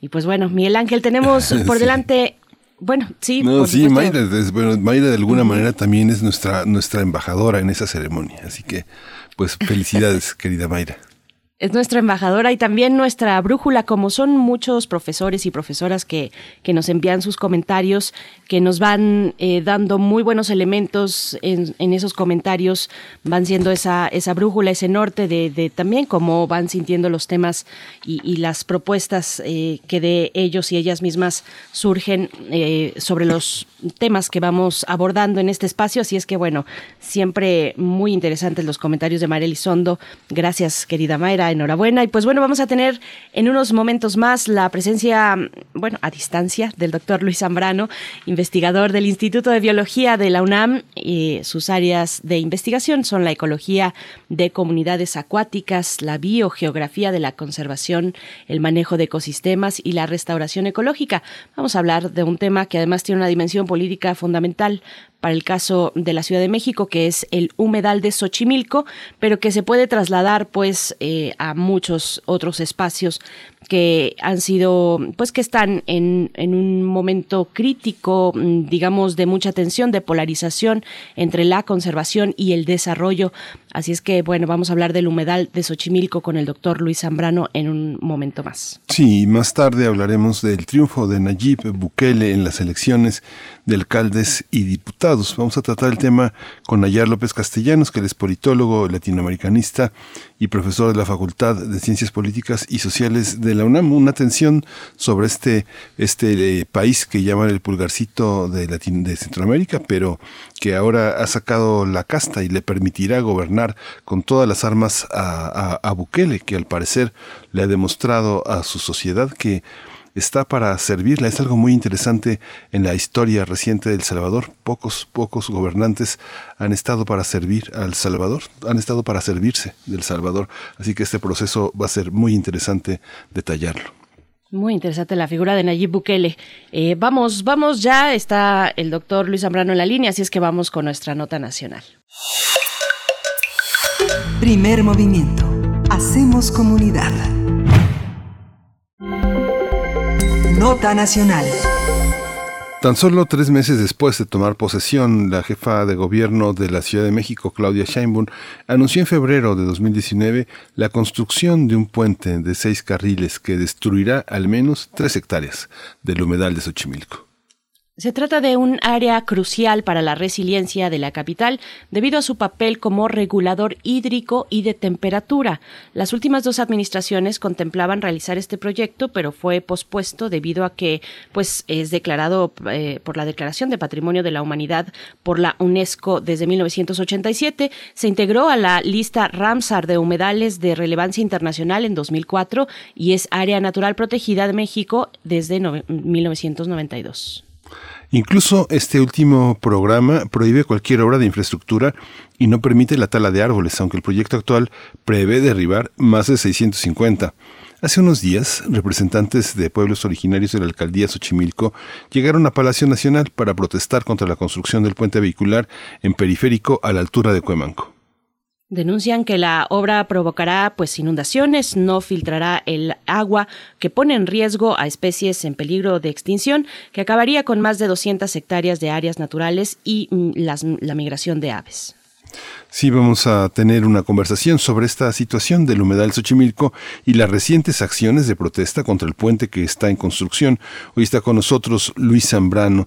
Él es eh, doctor, es investigador del Instituto de Biología de la UNAM. Sus áreas de investigación son ecología de comunidades acuáticas, biogeografía de la conservación, manejo de ecosistemas y restauración ecológica. Buenos días, querido Luis Zambrano. Qué bueno que estés aquí en primer movimiento. Hola, muy buenos días, Miguel Ángel. Buenos días, Berenice. Muchas gracias por por invitarme a platicar con ustedes. Gracias. Bienvenido, Luis Zambrano. Qué gusto escucharte. Bueno, con este tema, dándole seguimiento, eh, coméntanos, por favor, en qué punto nos encontramos eh, en la construcción de este puente vehicular en periférico y también en qué punto está la organización pues que se opone precisamente a esta construcción. Bueno, este, desgraciadamente la construcción va muy, avanzada. Ya lleva aproximadamente un 70-75% de avance, por lo que me han dicho algunas de las personas. Y este, y pues se han ido con todo. Creo que uno de los factores más importantes a decir es que aun cuando no es una obra o una actividad de gran importancia o de, o de importancia este, crítica, eh, con toda la pandemia no se ha detenido esta obra. Por el contrario, se ha acelerado muchísimo este, su, su construcción. Esto se debe a que se quiere acabar lo antes posible, antes de que el juicio termine, y si, el juicio termina y dice que no, pues ellos ya vayan a decir, ay, no, pues lo siento, ya está este, terminado. Pero sí podemos decir, aun cuando estuviera terminado, es posible destruirla, derribarla y volver a restaurar el humedal. Eso es por una parte, ¿no? Por otra parte, ¿cómo van los juicios? No es un juicio, son varios juicios, diferentes este, eh, organizaciones han metido un este, amparos, ¿no? Por un lado está los pueblos originarios, que son los que tienen el amparo ahorita más avanzado. De hecho, ayer fueron este, los pueblos originarios a hablar con el juez eh, Juan Carlos Guzmán Rosas del juzgado quinto, que es el que lleva este caso para todos los amparos, y este y le pidieron pues qué es lo que estaba pasando con esta este suspensión, ¿no? Y prometió el juez la próxima semana a evaluar y dar su opinión final sobre esta suspensión que ha sido una verdadera pesadilla y ha demostrado que ha tenido que ha generado muchísimos pues triquiñuelas por decirlo de alguna manera por parte del gobierno para seguirla llevando a cabo y tirar esta suspensión. Más o menos por ahí va esta eh, una de las amparos. El otro amparo que está lleva, que está siendo llevado por una organización que se llama Xochimilco Vivo y que este está apoyado en términos legales por la organización Senda. Va un poquito más atrás pero sigue llevando este sigue teniendo mucha fuerza y mucha este importancia para ver si se detiene la obra. Esta, esta, esta parte, Luis, es eh, cuando hablas de varias, varias interposiciones de protesta, de descontento, esto habla también de una, de una gran eh, proliferancia, de una, gran capacidad del humedal para servir eh, en muchos sentidos y proyectarse en el tiempo hacia atrás, hacia adelante. ¿Cómo es este, este, este mapa? ¿Por qué no son, por qué no son escuchados? Es un, es un poco un capricho de planeación gubernamental, de que hay quienes piensan que siempre tienen la razón y se tienen que imponer en beneficio de los que no saben lo bien que les van a hacer? ¿O cómo, cómo, cómo ha sido este proceso en términos de, del diálogo social, de proyección hacia el futuro? Bueno, yo en ese sentido sí podemos eh, discutir sobre cómo funcionan los pesos y los contrapesos en particular con eh, este tipo de proyectos que afectan el medio ambiente.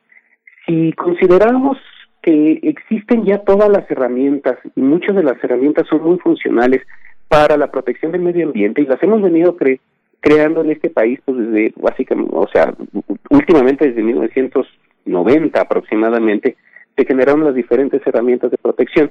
Sin embargo, siempre este para el gobierno, para los distintos gobiernos, no solo este, sino todos los gobiernos que han pasado y que han tenido el poder de generar grandes proyectos en los cuales afectan el medio ambiente, como es este caso, tienen ciertas prioridades y tienen ciertos conflictos de interés. En la mayoría de los casos tienen prioridades porque muchas de las constructoras, en este caso probablemente, por ejemplo, Riobó es la que está muy metida para la construcción de este puente, este meten mucho financiamiento, mucho recurso este monetario al gobierno y eso le permite al gobierno o le da mucho más entrada a este tipo de constructoras que tienen pues relativamente poca visión en términos del efecto negativo que puede darle al ambiente. Para eso existen las herramientas y las herramientas son como la manifestación de impacto ambiental, las evaluaciones de impacto ambiental que si se llevan bien a cabo, por lo general detienen este tipo de proyectos. Así pasó hace seis años, de hecho.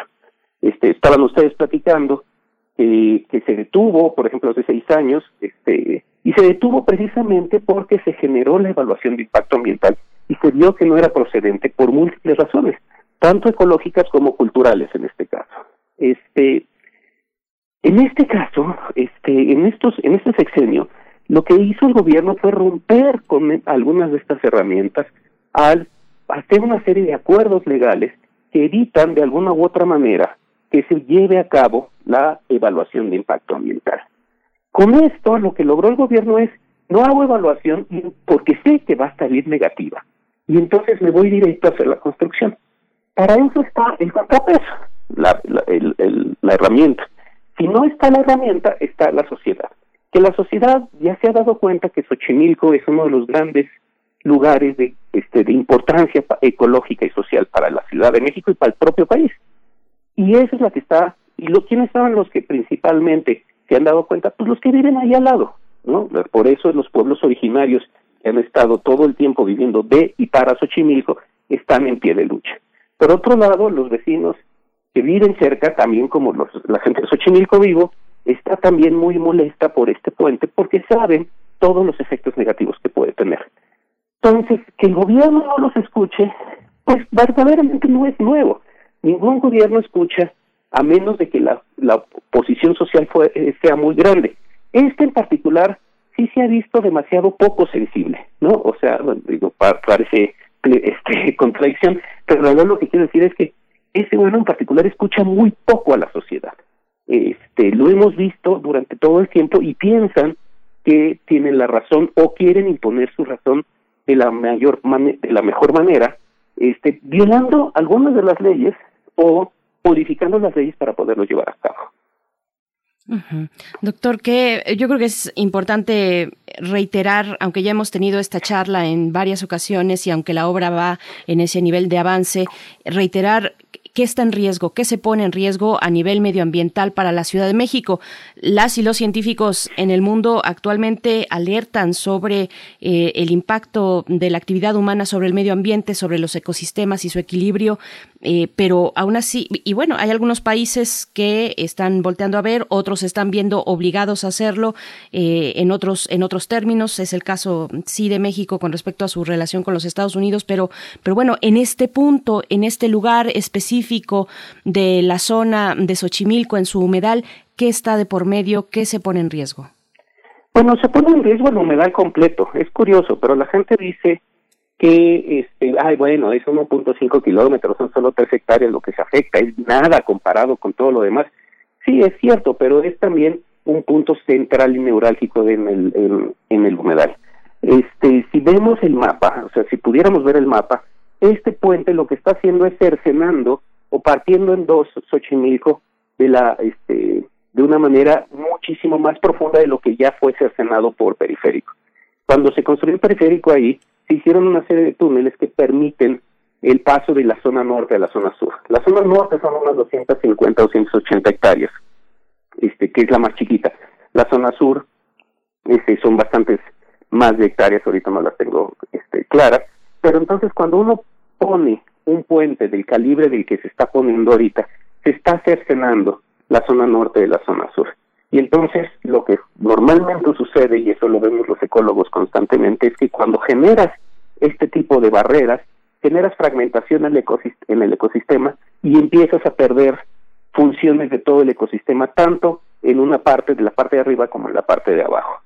Entonces, el efecto negativo en términos ecológicos puede ser muy grave de manera directa porque estás fragmentando el ecosistema.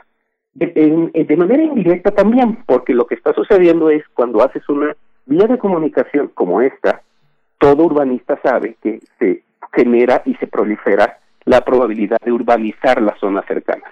Esto es, si ya Xochimilco está muy presionado por urbanizaciones legales e ilegales, con esto va a estar mucho peor y entonces la proliferación de zonas urbanas ilegales en la zona va a ser bastante más fuerte.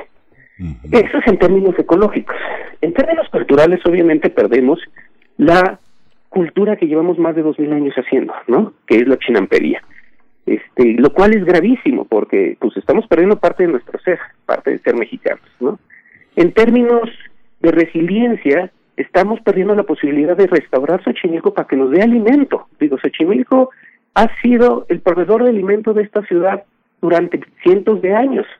Entonces, si empezamos a perder la chinampería, perdemos esa posibilidad y otra vez nos volvemos vulnerables a la generación o la obtención de alimento por, por lugares externos que cuando no se pueda, pues nos vamos a quedar sin alimento. En términos políticos también es muy grave, porque el, al destruir un ecosistema tan protegido como es Xochimilco, porque tiene los membretes de la UNESCO, de la FAO, es sitio Ramsar, es área natural protegida. Y en menos de dos o tres meses tener las herramientas legales para destruirlo y empezar a destruirlo, habla de que cualquier área natural puede ser destruida por este gobierno sin tener ningún miramiento y sin tener ningún tipo de defensa. Lo cual aumenta nuestra vulnerabilidad frente a cambio climático, frente a pandemias como la que estamos sufriendo y frente a la reducción de la biodiversidad. Y en términos internacionales también es muy grave, porque como es Xochimilco un sitio Ramsar, eh, está dentro del Tratado de Libre Comercio, de hecho.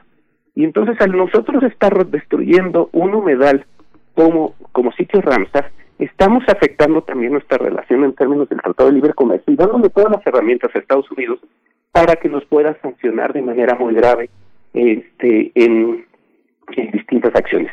Y ya saben cómo se funcionan este, los, las interacciones con los Estados Unidos, en donde la relación de poder es muy desigual y por lo tanto se van a ir con todo contra nosotros.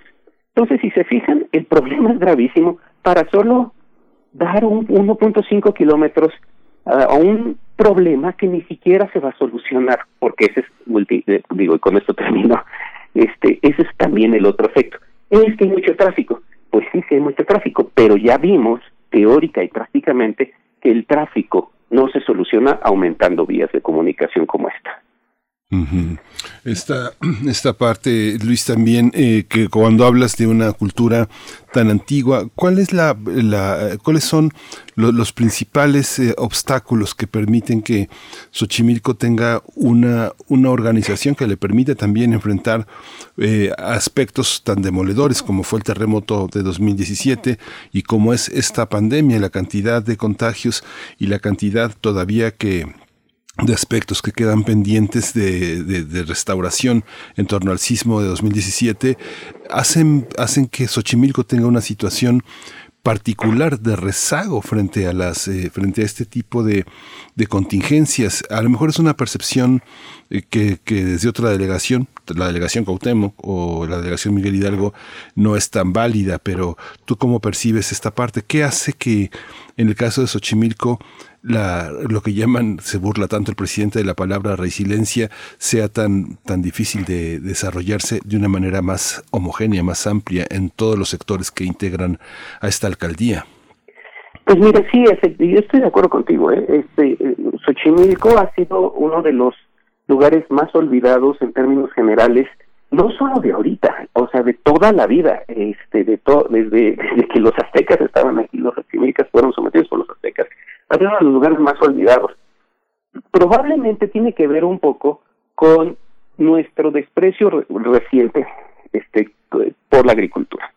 Eh, los urbanitas, este, normalmente decimos, ay no, la agricultura, en las zonas agrícolas, este, son, les damos la espalda y como que no les damos demasiado interés. Y, ese es parte del problema que se tiene en zonas como Xochimilco, como Tláhuac, como Milpalta, que, este, que las vemos, aunque son parte de la ciudad, las vemos alejadas.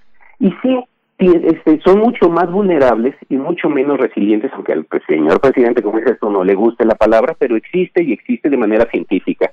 Existe, este, la usamos muchísimo los científicos para diferentes cosas. Este, entonces, aunque no le guste el poder político, pues los científicos sí la podemos usar y la usamos como debe de ser. Este, se vuelve mucho más resiliente, por ejemplo, en el sismo del 2017. ¿Qué es lo que pasó, por ejemplo, en términos de agua? Eh, las pocas líneas que llegaban de provisión de agua a que además llegan de manera intermitente, se rompieron por el sismo, lo cual hizo que se generaran grandes fugas. Esas fugas no podían ser reparadas porque como el agua llega de manera intermitente, no se podían detectar las fugas hasta que se abriera el tandeo. Y como no sabían cuándo se abría el tandeo, los propios de SACME lo decían, no podían reparar la fuga. Eso hizo una escasez de agua muy dramática durante varias semanas o varios meses este, en Xochimilco, lo cual afectó mucho la calidad de vida de todos ellos. Sin embargo, en el propio Xochimilco está y, y este y en el propio y el propio sistema que no requiere necesariamente de mucha infraestructura está la reducción de la vulnerabilidad y el aumento de la resiliencia. Las casas que tuvieron sistemas de captación de agua, porque fue, si se acuerdan, en esa época, pues fue en septiembre, que todavía era una época de lluvias muy grande, los que tenían sistemas de captación de agua, infiltración y, de agua y captación de lluvia, fueron las que tenían agua constantemente y de incluso muchas de ellas les dieron a sus vecinos. Entonces, de alguna manera, la vulnerabilidad se fue reduciendo a partir de un, una estrategia que no necesariamente está relacionada directamente con la mejora de infraestructura, sino con una estrategia de obtener agua de manera, este, lo que yo le llamo siempre pulverizada y que la gente no entiende, pero es que cada quien tenga una forma de obtener agua. Y entonces ayudó a reducir esa vulnerabilidad. Ese es el tipo de cosas que tenemos que ir repensando para mejorar nuestra resiliencia en zonas alejadas y zonas que nos proveen de alimento y de agua, como es Xochimilco. Luis Zambrano, doctor, nos vamos ya acercando al final de esta charla. Eh, te pregunto, bueno, mencionas, mencionamos eh, y sabemos que es este sitio un sitio Ramsar, que es un área natural protegida, que es patrimonio de la humanidad. Con todos estos mecanismos sigue avanzando aún así y, y estamos en el punto en el que estamos. ¿Qué hace falta para, qué ajustes hacen falta para estos mecanismos de protección para hacerlos completamente efectivos a pesar de los intereses políticos, empresariales, por muy fuertes, fuertes que estos sean? Eh, ¿Hacia dónde tendríamos que empezar a, a, mirar, a apuntalar para ajustar estos mecanismos? Pues mira, yo ahorita, como lo estamos viendo, es los mecanismos sí están están calibrados, o sea, y lo hemos visto que sí funcionan cuando cuando están engranados y se llevan a cabo. Y cuando no, cuando se rompen, por ejemplo, que ahorita se está aprovechando, yo recuerdo esto de nos llegó como anillo al dedo y sí tienen razón de que le llegó como anillo al dedo porque el acceso a la justicia en tiempos de pandemia se ha detenido. La construcción no se detiene y se aceleró, pero los accesos a justicia sí. Pues los procesos judiciales se han ido muchísimo más lento y este es el gran problema que hemos tenido, por ejemplo, en este caso. Eh, los procesos judiciales se han atrasado mucho este es el tipo de cosas que tenemos que nosotros empezar a atacar este como sociedad. Yo creo que parte importante ahora es que como sociedad exijamos que funcionen los mecanismos de protección de la naturaleza. Es impresionante ver cómo, puesto que la sociedad no está haciendo el contrapeso completo o no ha podido hacer el contrapeso completo en parte por los problemas de pandemia y en parte porque no acabamos de comprender la importancia de Xochimilco, muchos de las herramientas se están rompiendo. Ya les platiqué de la parte de evaluación de impacto ambiental, pero también las instituciones las están doblegando. La Comisión Nacional de Áreas Naturales Protegidas hizo una, tergiversó lo que dijimos en el Comité Nacional de Humedales con respecto al caso. Y esa tergiversación fue, la, fue utilizada para ponerla en el caso con el juez, con el juez quinto de distrito. Y esa misma tergiversación fue la que este, se utilizó para levantar la suspensión. Entonces, lo que necesitamos es que la sociedad empiece a abrir, alzar la voz para proteger nuestras áreas naturales protegidas, para proteger nuestras áreas verdes y nuestro patrimonio nacional. Y lo único que debería de pedir la sociedad no es otra cosa, sino que se cumpla la ley y que se utilicen los mecanismos verdaderamente de protección de manera eficiente y eficaz. De otra manera, vamos a seguir perdiendo áreas verdes y vamos a seguir teniendo grandes problemas ambientales y estamos viviendo uno. Lo que me impresiona es que nosotros no nos no hemos aprendido. la pandemia tiene que ver con la destrucción de áreas verdes. Está altamente relacionada con la destrucción de áreas verdes. Y no aprendemos y seguimos destruyendo áreas verdes en aras de darle dinero, financiamiento a los grupos de poder, como en este caso las constructoras. Pues Luis Zambrano, muchas gracias. Es, es, es, muy doloroso también escuchar todo este, todo este panorama, pero eh, al fin y al cabo lo que tú has sostenido desde el principio de la conversación, el diálogo. El diálogo es lo fundamental porque podemos echar abajo todo lo que construyeron con autoritarismo y necedad, pero pues de lo que se trata es de, poner por encima el diálogo y un diálogo que empezó hace varios siglos. Entonces, pues ojalá, ojalá y este vamos a estar al tanto de todo este tema. Muchas gracias, doctor Luis Zambrano, investigador del Instituto de Biología de la UNAM e investigador de Ecología de Comunidades Acuáticas biogeografía de la conservación, manejo de ecosistemas. Querido Luis, muchas gracias. Muchísimas gracias. Un pequeño anuncio. En un par de meses vamos a sacar un libro que se llama Xochimilco en el siglo XXI. Uy. Este, por parte de, lo vamos a publicar un colega y yo, este, por parte de la UNAM, por parte de la propia alcaldía de Xochimilco, por parte de una editorial que se llama Turner, este, claro. y por parte de la Conavio. O sea, lo estamos coeditando todo. Pues ya pedimos este, mano para hablar de él cuando salga. Claro, por supuesto, ya es en poco tiempo y nos está gustando mucho. Gracias, Liz. Perfecto. Muchas gracias por la pregunta. Mantengámonos al habla y bueno, en este, en este anuncio también que nos hace Xochimilco frente al siglo XXI, esta publicación próxima a estrenarse, vamos a hacer una pausa musical que está a cargo de este gran artista Germán eh, Valdés Tintán. La gloria eres tú, es la canción.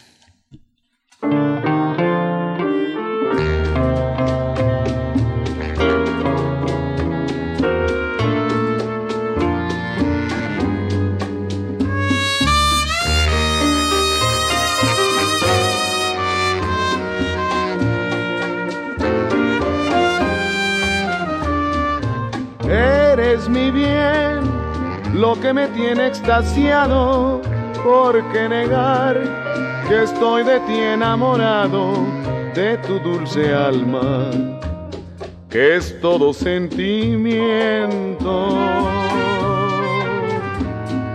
De esos ojazos negros, de un raro fulgor que me dominan e incitan al amor eres un encanto, eres una flor.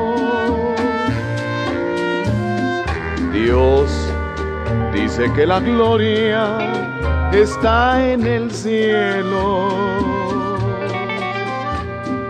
que es de los mortales el consuelo al morir.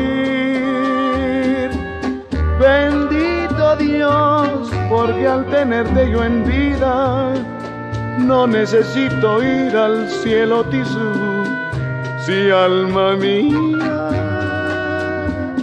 la gloria eres tú.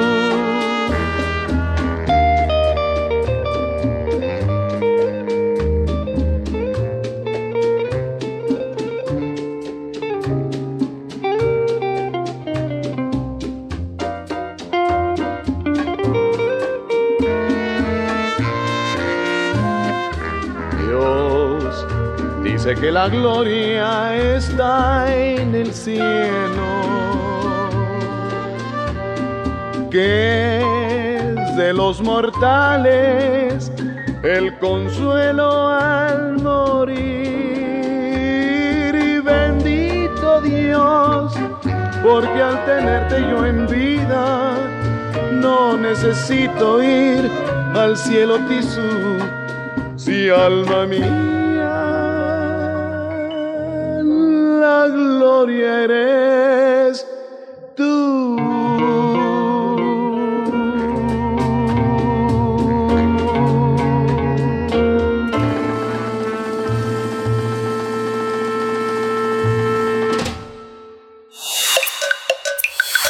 Primer movimiento. Hacemos comunidad. Nota Internacional. El presidente de El Salvador, Nayib Bukele, celebró la contundente victoria que el partido oficialista y su aliado obtuvieron en las elecciones legislativas y municipales para un periodo de tres años, un resultado que afianza su poder político en el país. Tras los comicios del pasado 28 de febrero se dieron a conocer los resultados oficiales preliminares de los comicios, donde el partido Nuevas Ideas de Bukele y su aliado Gran Alianza por la Unidad Nacional, GANA, obtuvieron juntos alrededor, alrededor del 70% de los votos. Se prevé que Nuevas Ideas lograría 56 escaños de los 84 posibles, mientras que Gana se haría con cinco asientos en la Asamblea, lo que les permitiría gobernar sin oposición. La nueva formación en el Congreso le posibilitaría al oficialismo elegir al fiscal general, a magistrados de la Corte Suprema de Justicia y a otros funcionarios de menor rango, así como aprobar presupuestos, empréstitos e iniciar reformas a la Carta Magna. La oposición, conformada principalmente por la derechista Alianza Republicana Nacionalista Arena y la exguerrilla izquierdista Frente Farabundo Martí para la Liberación Nacional, habría obtenido apenas 18 escaños de los 60 que ostenta.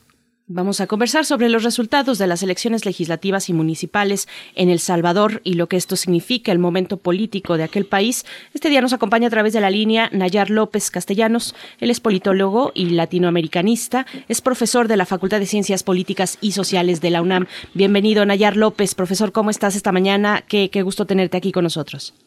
Igualmente, Benicio, buenos, muy buenos días a todos y a todas. Gracias, Nayar. Pues esta, esta victoria de Bukele ha sido un, un, largo proceso. No es en El Salvador, para la gente que vive en El Salvador, no es extraño este castigo que le dieron con el voto a Arena y al frente, al, al frente de la guerrilla, del frente Farabundo Martí, que pareciera que en los últimos 20 eh, años eh, se han dedicado a engordar sus bolsillos, a vivir bien y olvidarse de que alguna vez lucharon por esa sociedad. ¿Tú cómo lo percibes?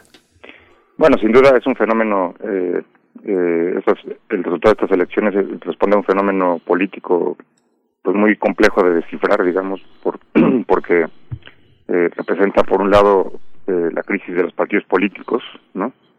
que no es eh, exclusiva del Salvador, sino general de la región eh, eh, latinoamericana y caribeña, pero también por otro lado, bueno, la, la, la expresión de una eh, corriente eh, no diría política, pero no tan no tan política porque se trata sobre todo el discurso de Bukele es eh, casi casi eh, dejemos la política a un lado y los contenidos ideológicos y seamos una especie de, observadores digamos de las cosas que suceden porque suceden no concentrada, eh, además de su visión de la política en sí mismo.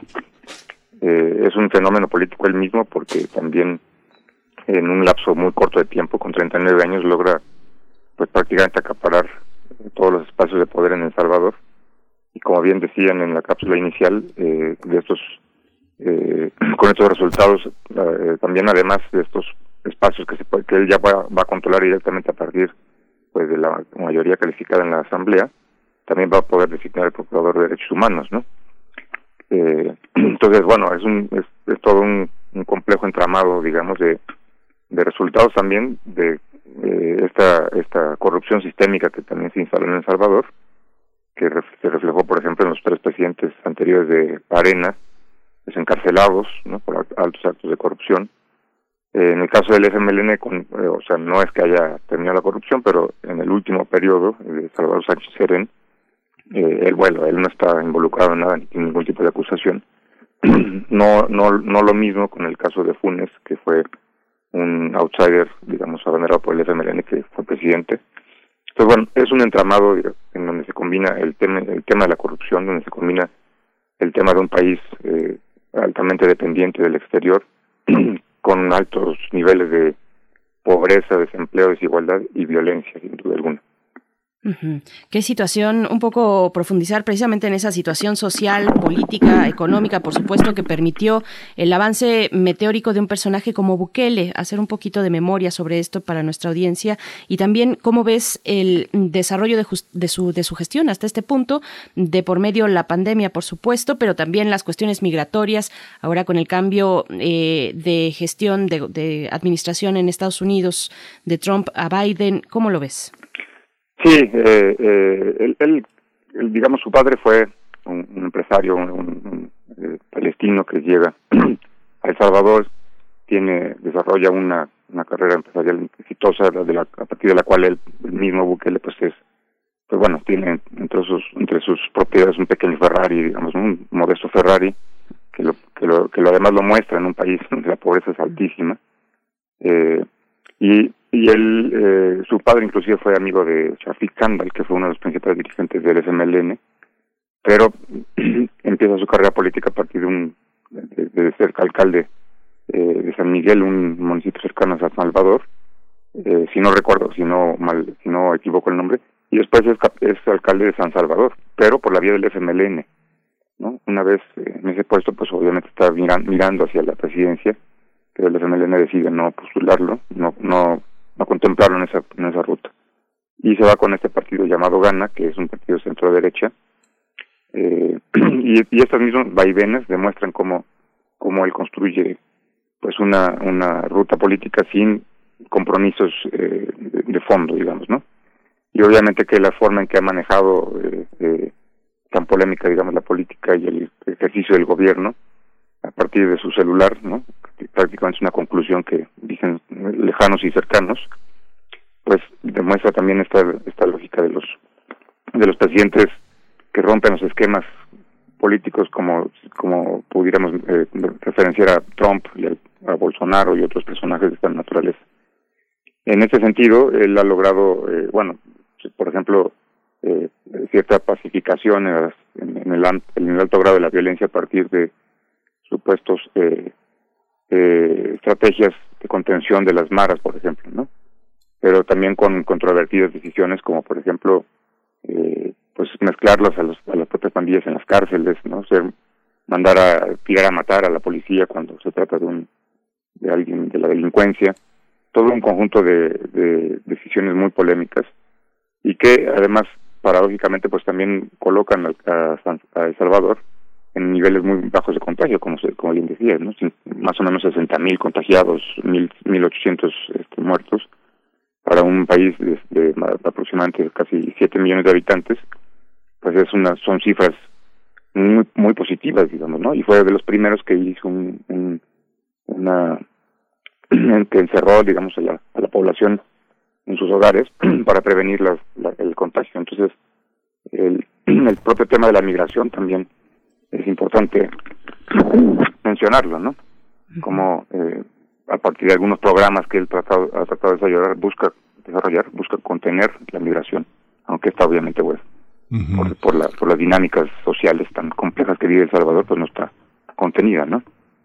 Sí, esta es que Bukele es una es una eh, una figura polémica.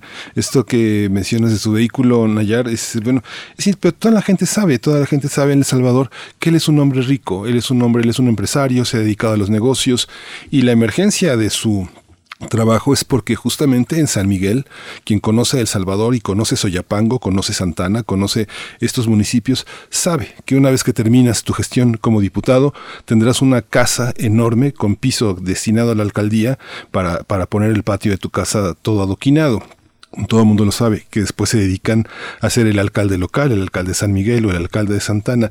Esta parte de Bukele lo dejó, eh, como él era un líder solito, digamos, fue muy difícil. ¿Te, acuerdas el capítulo en la asamblea, ¿no? que lo amenazaron de, este, de autoritarismo por entrar con los militares para pedir, eh, para pedir refuerzos presupuestales para la asamblea? Desde entonces hasta ahora, frente a la asamblea, frente, al este, frente a este mundo, ¿quién es Bukele? ¿Cómo ha logrado cómo ha logrado en la lucha contra la corrupción este lugar que ahora tiene toda la, confianza del pueblo salvadoreño. No es, no, es, no es tan sencillo en un lugar donde, como bien dices, hay tanta violencia que según lo que sé, ha disminuido muchísimo en el país. ¿no? Hay, hay, una, hay una disminución de esa violencia impulsiva que estaba muy, muy sustentada por la presencia de la mar en la calle. ¿Tú cómo lo percibes? Sí, eh, obviamente que, al decir que es un eh, personaje polémico, polémico eh, eh, no significa ignorar, digamos, que, que sí, eh, pues que ha tenido cierto éxito en la gestión o, mucho éxito en la gestión para tener esos niveles de aprobación de la población salvadoreña, ¿no? Que tiene que previo a las elecciones rondaba el, el 70% ¿no? de aprobación. Eh, había encuestas inclusive en las que se señalaba que el 49% le daba un 10 de calificación en su en su manejo de la de la pandemia y esto significa que tiene puntos en, en, importantes puntos a favor en los temas más sensibles digamos para, los salvadoreños no que es el tema de la violencia en, primera instancia y y la y la idea por lo menos ¿no? tal vez no la posibilidad real pero por lo menos la idea de una de un giro económico a esa realidad tan compleja no en la que la violencia no es más que la expresión de un deterioro social impresionante que no es reciente del Salvador, sino que es una cuestión histórica de mediano plazo, porque finalmente la guerra eh, que vivió este país, en la que resultó alrededor de 100.000 muertos en la década de los 80 del siglo pasado, pues no resolvió los problemas sociales por los cuales había iniciado esta guerra, ¿no? Donde un sector de la población este quiso cambiar el sistema. Se mantuvo igual y El Salvador pues no tiene eh, tiene esa, alta dependencia que yo mencionaba. Y entonces, ¿cómo logra él finalmente hacer, eh, eh, tener esta gestión gubernamental? Y ahí es donde está un poco la clave, ¿no? él eh, se, considera como, una, un presidente que toma decisiones inmediatas. Se hablaba, por ejemplo, de un hospital con, con salas de cuidados intensivos que fue construido en, en, en dos o tres meses, ¿no? Y que, y que la que reunió las de, de, cuidados intensivos que no tenían ni siquiera todos los hospitales públicos y privados de El Salvador, ¿no? Estaba yo revisando una nota en donde se hacía alusión a esto. Eh, esa es una muestra, digamos, ¿no? De cómo, de cómo eh, ejercer un, el, gobierno de esta forma, pero además es un, digamos, eh, paradójico, no está en las calles, no está cercano a las a la población, ¿no? Gobierna, como se decía, desde su celular, hay una abogada que estuvo muy cercana a él que publicó un libro, que además compitió en estas elecciones, no sé si habrá ganado, donde lo describe de manera plena, ¿no? Y dice que no puede estar atento a una conversación sin estar volteando a ver su celular cada tres segundos prácticamente, ¿no? Y que desde ahí toma decisiones y se conoce como eh, ha despedido a ministros a través del Twitter, ¿no? Entonces es un es un, una representación, digamos, eh, culturalmente hablando, en términos de cultura política muy muy eh, compleja de entender porque pues como como un país tan con tantas con tantas adversidades puede ser gobernado de esta forma pero lo ha hecho no eh, eh, finalmente no ha bajado eh, sustancialmente los indicadores sociales más dramáticos no de la pobreza la igualdad etcétera pero ha dado tal vez que, que podríamos decir tal vez una idea de esperanza de ilusión para los salvadoreños en el sentido de de pensar que pueden llegar a cambiar las cosas dejando a un lado mandando al olvido, digamos, a fuerzas tan tradicionales como Arena y el, y el FMLN, ¿no? Que habían gobernado el país desde eh, de manera casi bipartidista desde los acuerdos de paz del 92. la, la, caída más dramática en este caso sí es, es, mucho más fuerte para el FMLN, porque de, de 19 diputados queda con cuatro aproximadamente, ¿no? Y aún así en la, en, a nivel territorial el FMLN pues este, tiene un poquito más de, de representación y de más y más de votos, ¿no? Eh, Nayar, ver la, figura de, Bukele, su imagen es, muy contrastante, es una imagen casi de un millennial eh, dirigiendo un país tan, desigual y con tantas eh, cuestiones estructurales pues de desigualdad y de pobreza. Te pregunto, bueno, ya con esta configuración legislativa que estaría, entiendo, próxima a mm, ya consolidarse, a confirmarse, eh, Bukele pues no requiere de la oposición para aprobar las iniciativas legislativas pues que le vengan en gana, que quiera el, el, señor, ¿no? Hay, hay riesgo, ¿cuáles son los riesgos frente a esto, frente a pues disponer de esta manera tan absoluta del poder legislativo? Eh, ¿cómo, ¿Cómo ves esta situación? ¿Podría derivar en alguna cuestión pues más de corte autoritario? Eh, ¿Cómo ves? ¿Hay temores fundados sobre esto? Bueno, sin, sin, sin duda, el, el, el, hecho que comentaba Miguel Ángel de la llegada esta con, militares y policías a la Asamblea Nacional para exigir una por la aprobación de una ley que le estaba pidiendo para emplear un presupuesto, nos muestra un poco la posibilidad de lo que de lo que significa eh, su, su lógica de avasallar el poder, ¿no?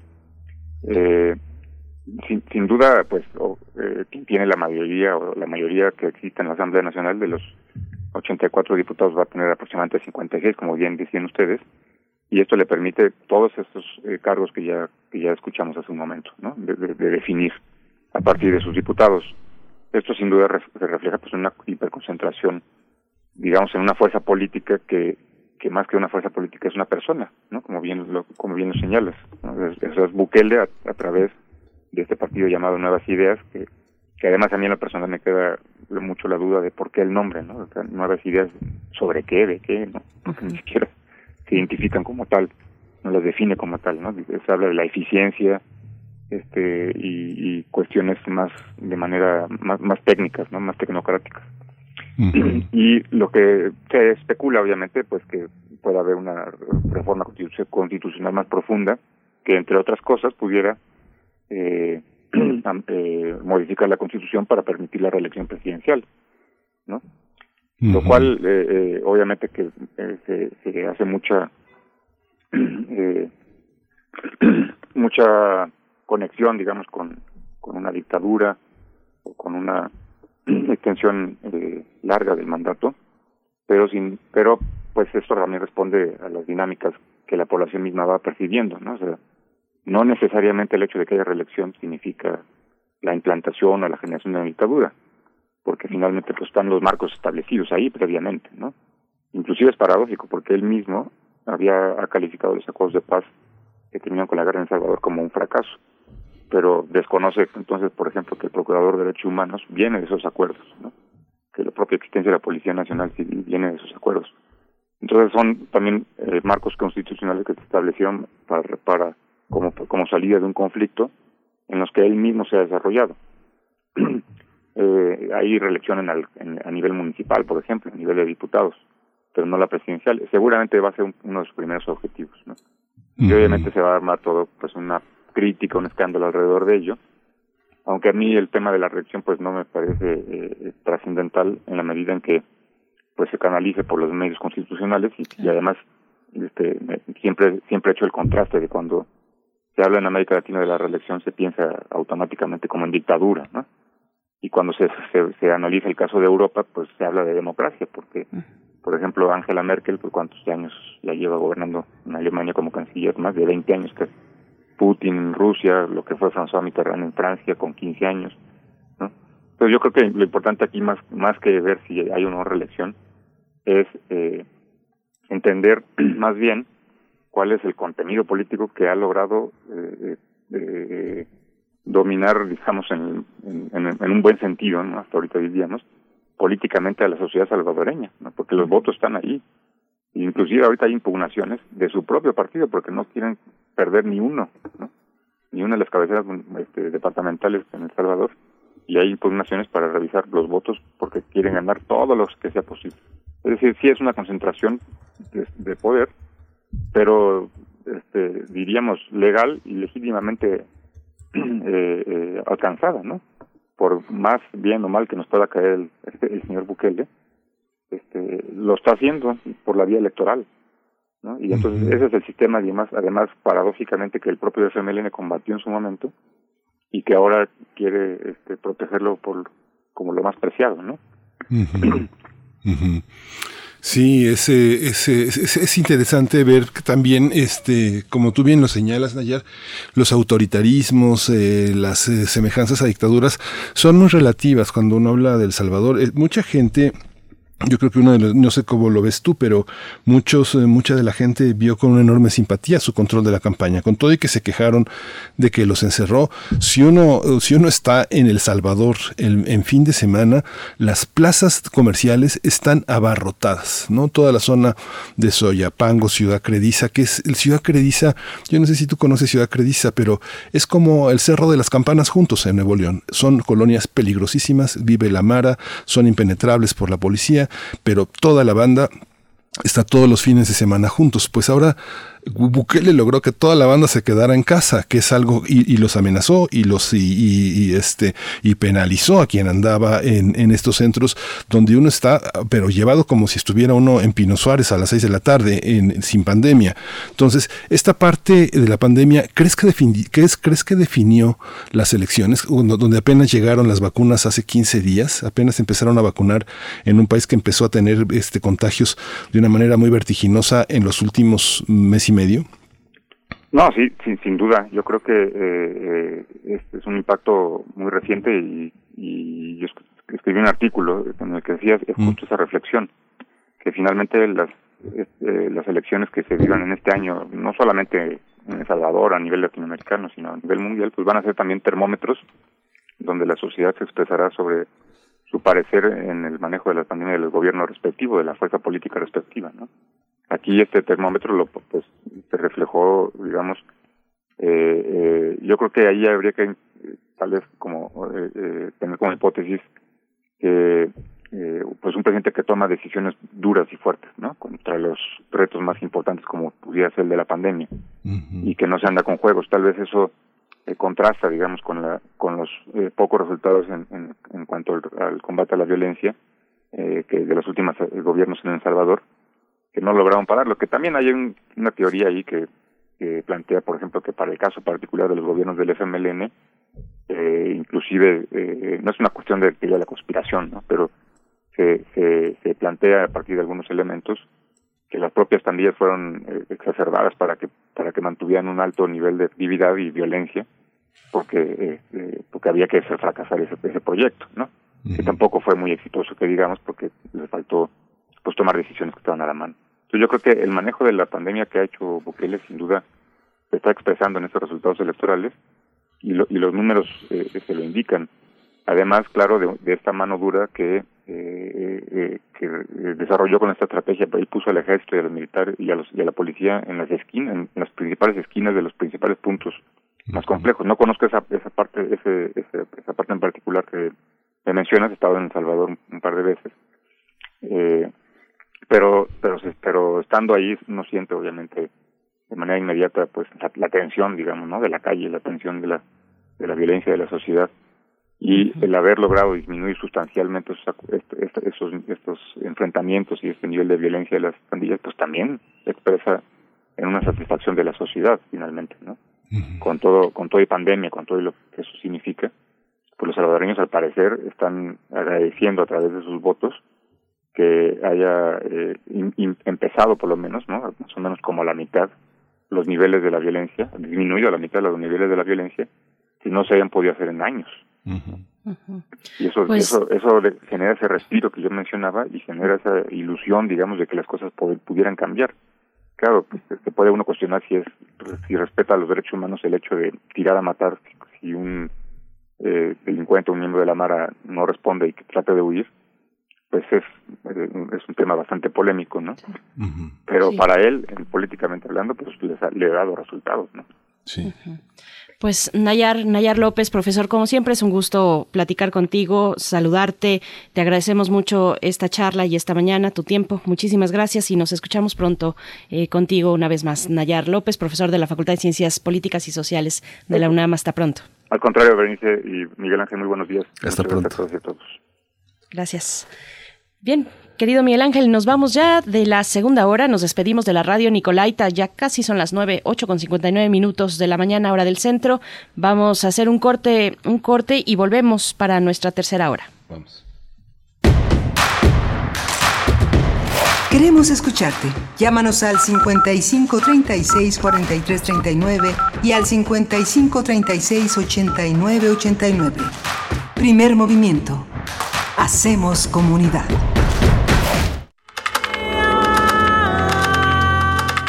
Conocer la música y los nuevos sonidos que se están haciendo en este tiempo, escucha Testimonio de Oídas, música nueva en voz de sus creadores y sus intérpretes.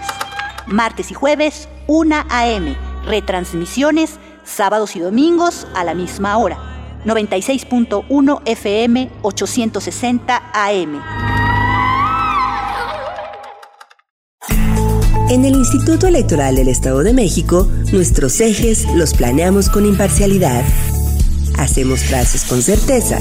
Imprimimos especial cuidado en la legalidad. Le damos valor a la independencia. Remarcamos sobre la objetividad y mostramos nuestra máxima publicidad. Nuestros valores democráticos los diseñamos todas y todos. Sigamos trabajando. IEM, Instituto Electoral del Estado de México. Las y los ciudadanos junto con el INE organizamos las elecciones y contamos los votos de nuestros vecinos. Y los contamos bien. Por eso no hay fraude.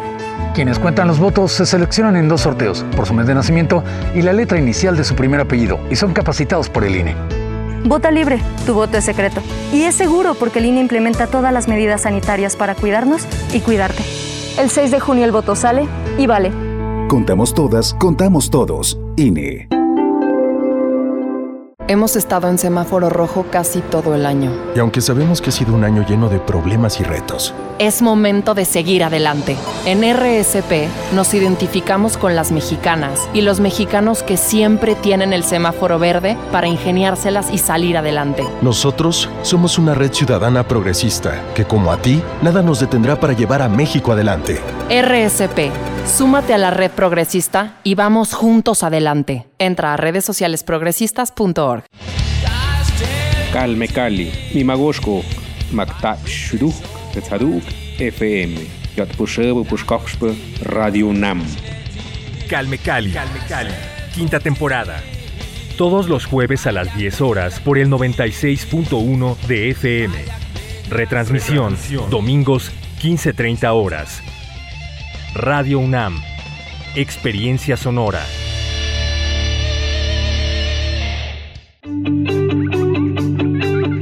Cuando las y los mexiquenses nos unimos, logramos grandes cambios. Unidos en familia, resolvemos problemas porque sabemos que unidos somos invencibles. Hoy en el PRD somos una nueva generación de periodistas y estamos más vivos y unidos que nunca. Por ti familia, seguiremos luchando, seguiremos venciendo obstáculos y siempre seguiremos contigo. PRD, Estado de México.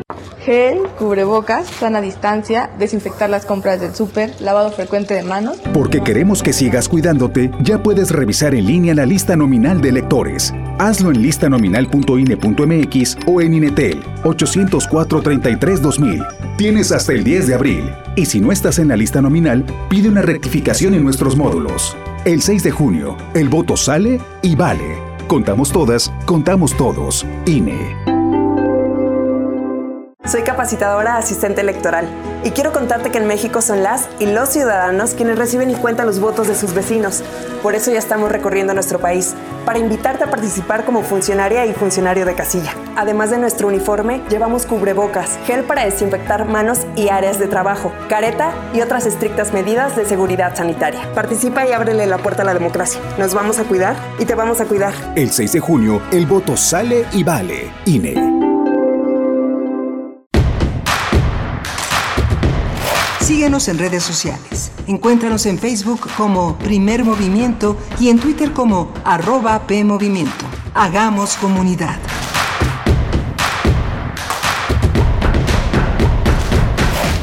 Estamos ya de vuelta, queridos amigos, amigas de Primer Movimiento. Gracias por eh, permanecer a la escucha de la radio universitaria. Estamos aquí con mucho gusto, como cada mañana, para hacerles compañía, si así nos lo permiten, con distintos temas, con distintas cuestiones que vamos abordando a través de la reflexión y del diálogo. Eh, saludo a todo el equipo. Allá en cabina, eh, Frida Saldívar en la producción ejecutiva, Violeta Berber en, en la asistencia de producción. Está Andrés Ramírez esta mañana en los controles técnicos y mi compañero Miguel Ángel eh, Quemain del otro lado en el micrófono. ¿Cómo estás, querido Miguel Ángel? Hola, Berenice, buenos días. Buenos días a todos. Sí, gracias por aparecer aquí con nosotros. Estamos casi con un pie en la poesía necesaria, pero también la poesía forma parte de nuestros días. Y hay un laboratorio de verso que imparte Rojo Córdoba que es eh, muy interesante. Es un, es un curso, una, un taller de 600 pesos pero aquí es lo interesante es que uno puede participar si tiene algo que aportar, de manera híbrida, de manera de trueque o en eh, esto que es en, especie, dando despensa, eh, dando algo que valga la pena para que este el 77 Centro Cultural Autogestivo siga adelante, siga con esta proliferación donde la participación de la gente, de los jóvenes, es fundamental. Este taller son cinco sesiones. Rojo Córdoba es un poeta, performer, tallerista, gestor, promotor cultural y lo que se va a aprender ahí, Berenice, es verso y prosa, teatro hip hop, este, que es quien lo representa, cómo leernos, decodificarnos, seccionarnos a través de, un poema oral, el caso de John Miles Foley y algunas herramientas que propone la performance theory eh, y etnopoéticas que son parte de lo que él ha desarrollado, adquirir herramientas métricas, rítmicas, interdisciplinarias del verso que ayudan mucho a la locución, al canto, a la composición, a la escritura. Un taller verdaderamente interesante, lo vamos a poner en redes sociales, pero es otra de las formas de la poesía, de la autogestión, de la subsistencia, de estos esfuerzos poéticos que no solo se hacen en los ratos libres, sino que tratan de ser una, una forma de vida, darnos elementos para poder sobrevivir, sobrevivir en colectivo. Así es, este es un taller multinivel que empieza el día de hoy. Son cinco sesiones se llevará a cabo de 7 a 9 de la noche, cinco sesiones, durante cinco sesiones Rojo Córdoba junto con el Centro Cultural Autogestivo el 77. Los detalles, además de que se encuentran en nuestras redes sociales, se pueden encontrar también ahí en el Centro Cultural Autogestivo el 77, así son sus redes sociales, el 77 CCA. Esas son las siglas de Centro Cultural Autogestivo y por supuesto esto que, resaltas además de lo que la poesía genera y la voz la voz, eh, la poesía en voz alta también, el improvisar, el escribir, el decirlo en voz alta con un ritmo, con una métrica, con una intención, lo que esto supone. Además, de estas cuestiones, pues sobresale eh, las formas de, pago de esta recuperación que puede ser monetaria de 600 pesos, pero también en especie donando artículos de despensa con valor de 600 pesos o también una manera híbrida, mitad monetaria, 300 pesos, o mitad despensa, eh, artículos con valor de 300 pesos. Así es que bueno, no, no se lo pierdan si ustedes tienen estas inquietudes de la escritura, del spoken word también, eh, del hip hop por ahí. Bueno, Rojo Córdoba ha hecho un trabajo extraordinario en este sentido eh, junto con el Museo Universitario del Chopo, congregando a muchos estudiantes, a muchos jóvenes estudiantes o no, muchos de ellos sí universitarios y preparatorianos, en torno a la poesía, a la, al verso y a la prosa. Así es que bueno, ahí está la invitación que les hacemos a este curso multinivel, Gozo Poderoso, Verso Poderoso, un laboratorio del verso. Miguel Sí, sí. Y pues ya, Tú si no es decides otra cosa, la poesía, la poesía. Vamos con la poesía y después los mundos posibles. En breve estaremos con el doctor Alberto Betancourt hablando de Colombia, la Comisión de la Verdad y la Minga por la Paz. También después hacia el cierre, los derechos humanos con Jacobo Dayan, coordinador académico de la Cátedra Nelson Mandela de Derechos Humanos en las Artes de la UNAM. Nos hablará de la masacre eh, de Tonalá. Bueno, vamos a ver eh, con él y desde su visión de derechos humanos, eh, una visión crítica, pues este pasaje eh, también lamentable en nuestro país, la masacre de Tonalá, pero antes, antes, como siempre, la poesía necesaria. Vamos. Primer movimiento. Hacemos comunidad. Es hora de poesía necesaria. En el nuevo número de la revista de la universidad se incluye, bueno, en su sección, en su selección poética que acostumbra incluir pues esta revista de la universidad, incluye al escritor mexicano Sergio Mondragón, originario de Cuernavaca, Morelos. Él es además académico, periodista y promotor cultural, bueno, con una trayectoria muy importante para Ciudad de México, para el centro del país. El es premio Javier Villaurrutia 2010 por su poemario, por poemario Ojarasca.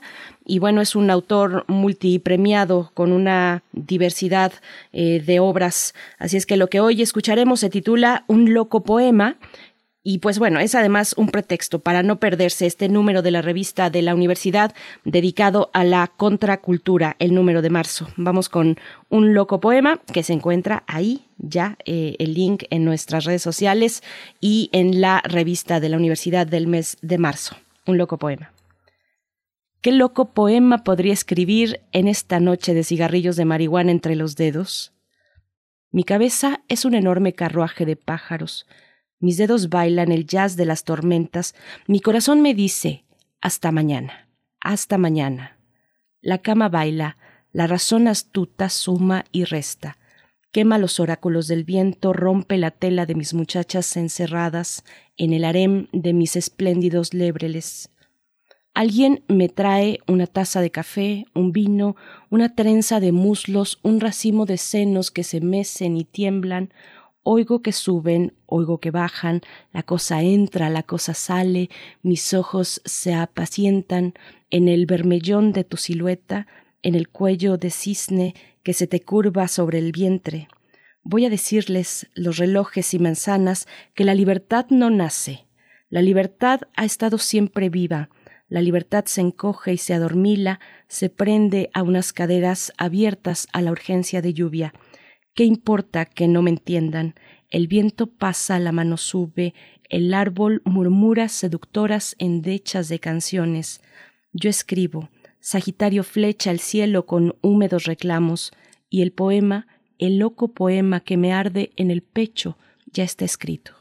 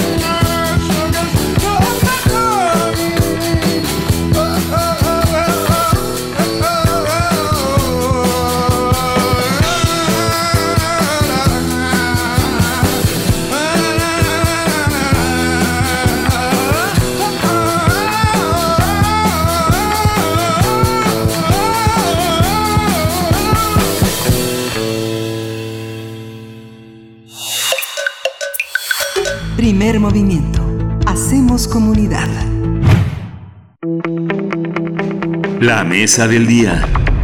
Ya nos acompaña en esta mañana el doctor Alberto Betancourt en nuestra mesa, que como es jueves, es una mesa de mundos posibles para hablar de la Comisión de la Verdad y la Minga por la Justicia. Querido Alberto Betancourt, te saludamos. ¿Cómo estás? ¿Cómo te encuentras? Berenice, Miguel Ángel, muy buenos días. Qué gusto saludarlos a ustedes y a todos los que nos hacen el honor de escucharnos. Gracias, Alberto. Buenos días. Gracias, querido. Bienvenido. Buenos días. Pues, Cuéntanos, por favor. Sí, cómo no.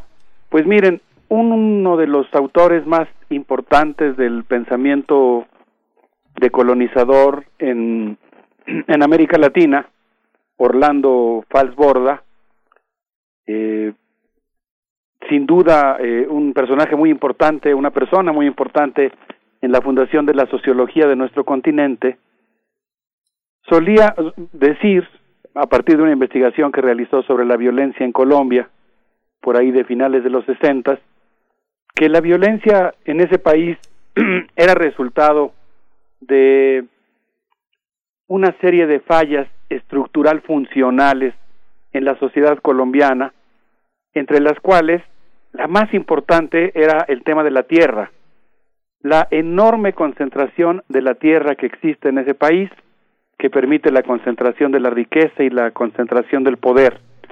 Y él llamaba a estas fallas estructural funcionalistas en la sociedad colombiana grietas, grietas en las cuales las instituciones no funcionan como deben funcionar.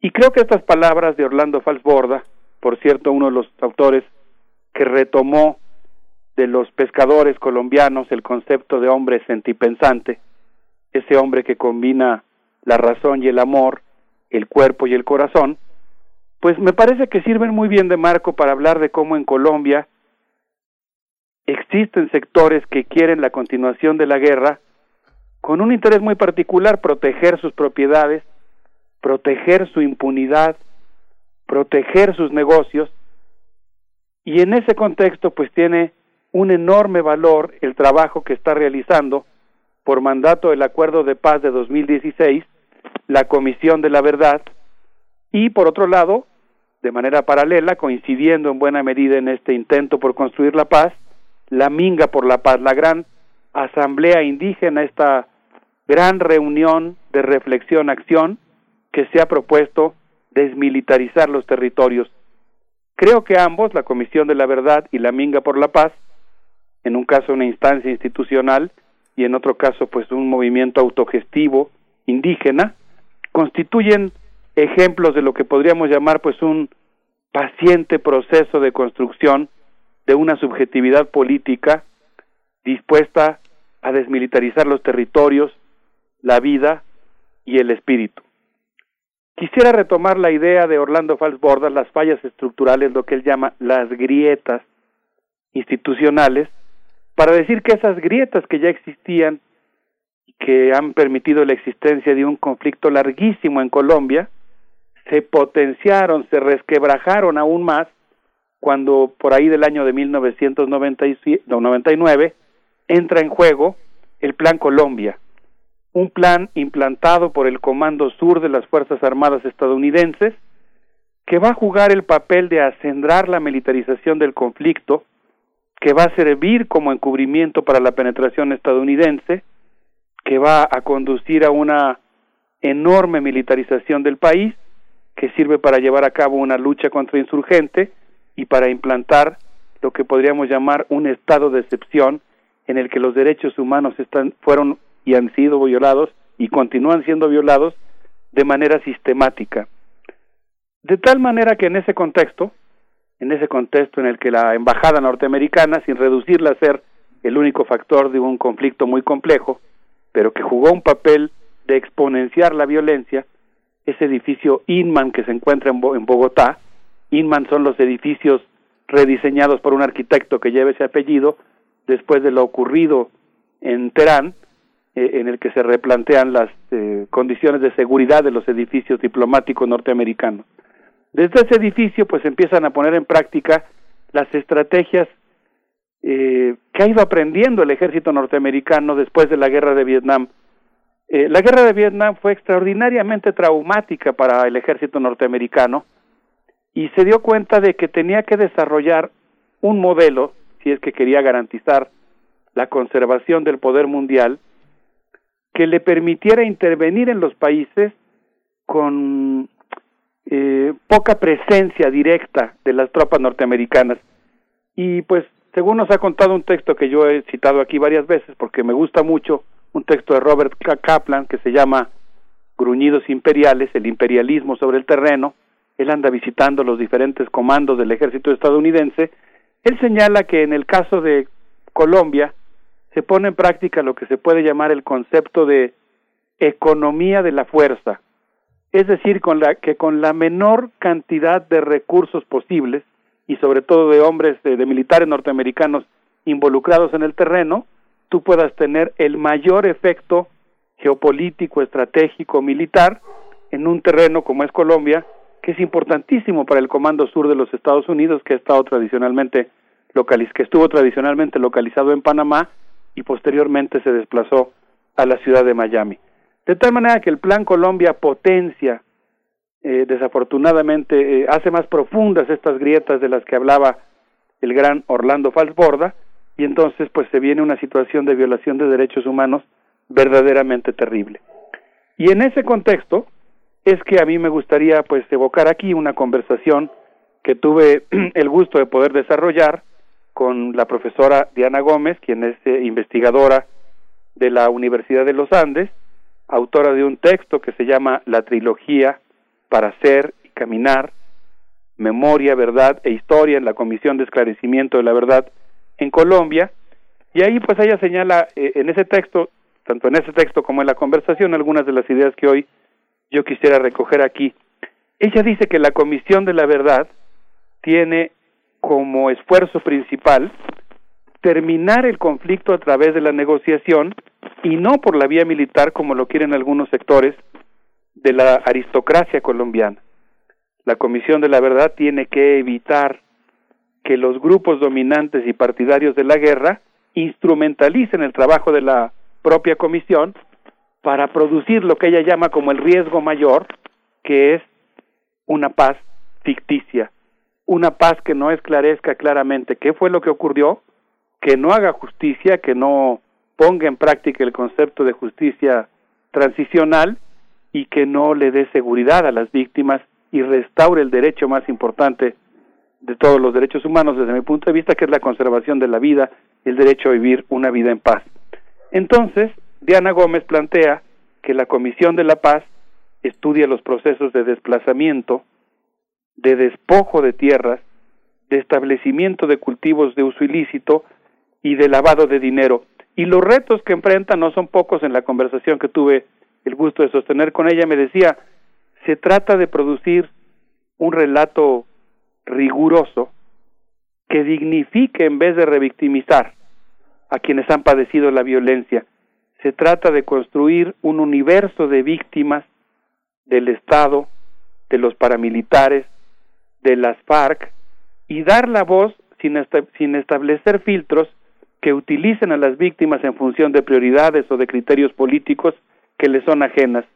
Se trata de tomar en cuenta las condiciones asimétricas de las víctimas, temas y en esto la Comisión eh, de la Verdad de Colombia pues ha sido muy singular, muy importante, como son por ejemplo tomar en cuenta los contextos de región, el contexto de género que tiene un enorme peso eh, en el caso de esta Comisión de la Verdad, la violencia patriarcal y cómo se liga con el conflicto armado, eh, la, la cuestión étnica y la cuestión de la edad, que lamentablemente pues también ha sido una particularidad en el conflicto colombiano.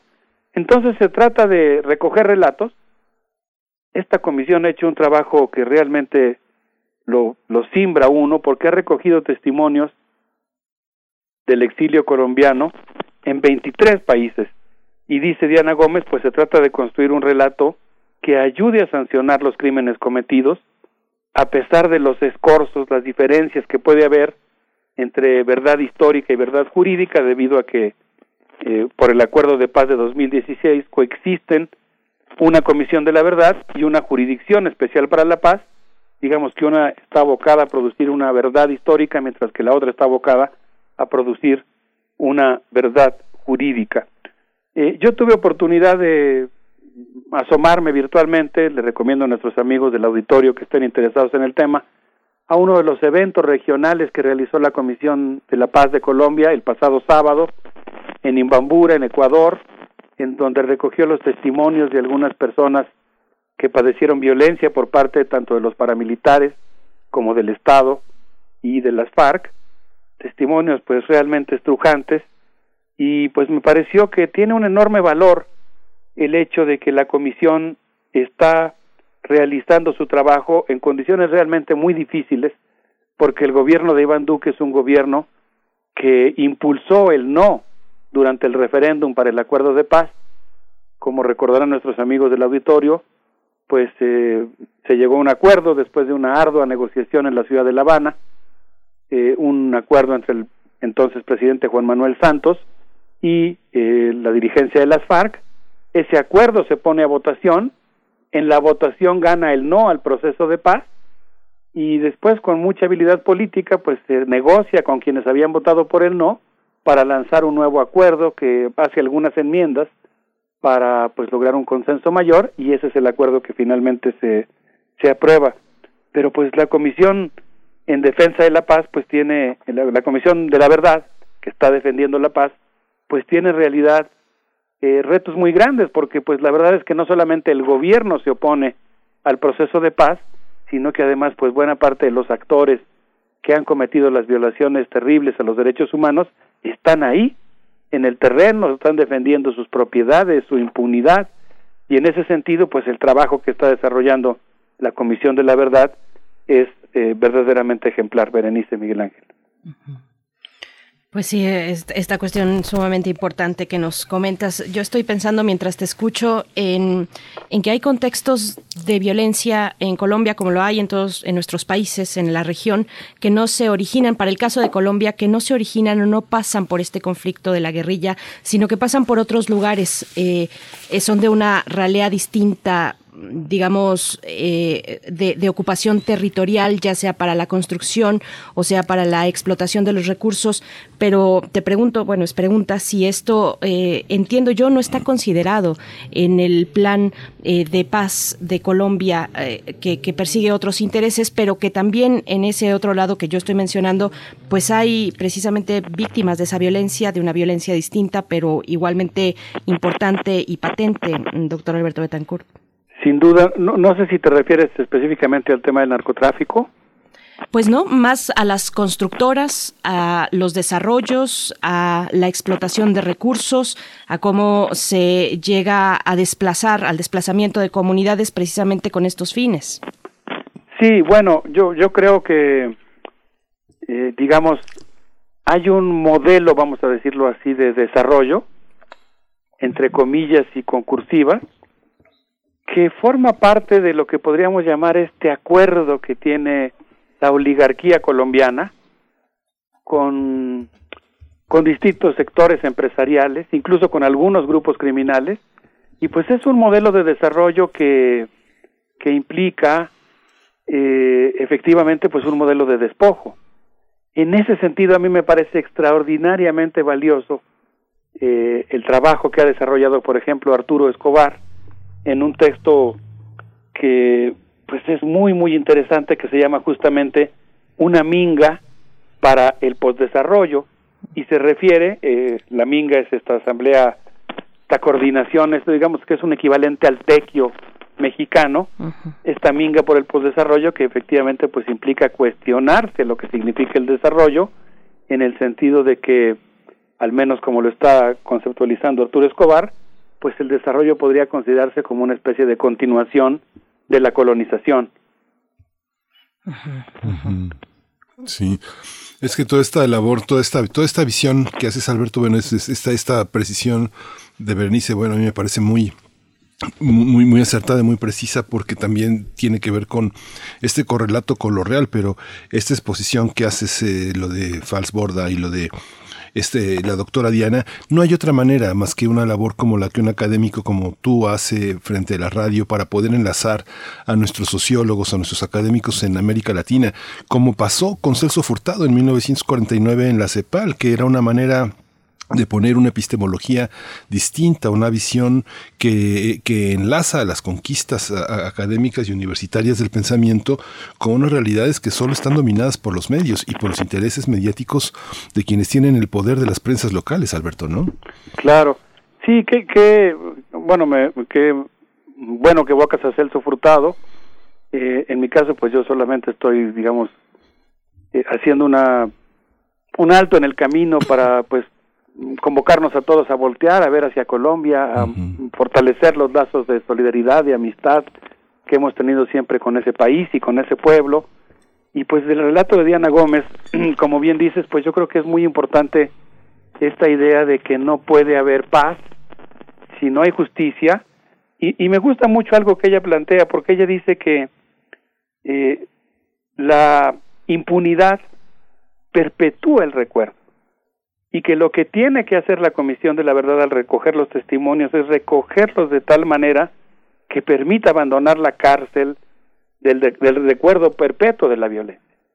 Entonces, pues es un trabajo muy delicado, muy fino, que tiene que hacerse para abordar temas tan dolorosos en un contexto que convierta a las víctimas de la violencia no en un espectáculo visto por un tercero, aunque sea en todo caso un espectáculo conmovedor, sino que convierta a las propias víctimas de la violencia en sujetos políticos. Y me parece que eso pues tiene un enorme valor, ¿no? Que le, dar la voz, darle eh, un lugar, dar dignidad, dar protección a quienes han sufrido violencia para que puedan tomar la palabra y contribuir a la construcción, no de un país que si fuera una paz ficticia, pues sería un país ficticio, ¿no? Sino de un país realmente que pueda eh, acoger a todos los colombianos pero para eso pues se necesita realizar una serie de transformaciones que hay una oligarquía que está empeñada en impedir. No sé si les parezca si hacemos una pausita musical. En la segunda parte quisiera hablar de la minga indígena y en ese sentido quiero invitarlos a escuchar el himno de la Guardia Indígena en la, con la colaboración de muchos artistas colombianos, entre ellos Andrea Echeverry, eh, Ali Acamain y algunos otros músicos que se sumaron a este canto que se escucha en los territorios colombianos que están luchando por eh, construir la paz. Vamos con la propuesta musical, estamos en los mundos posibles.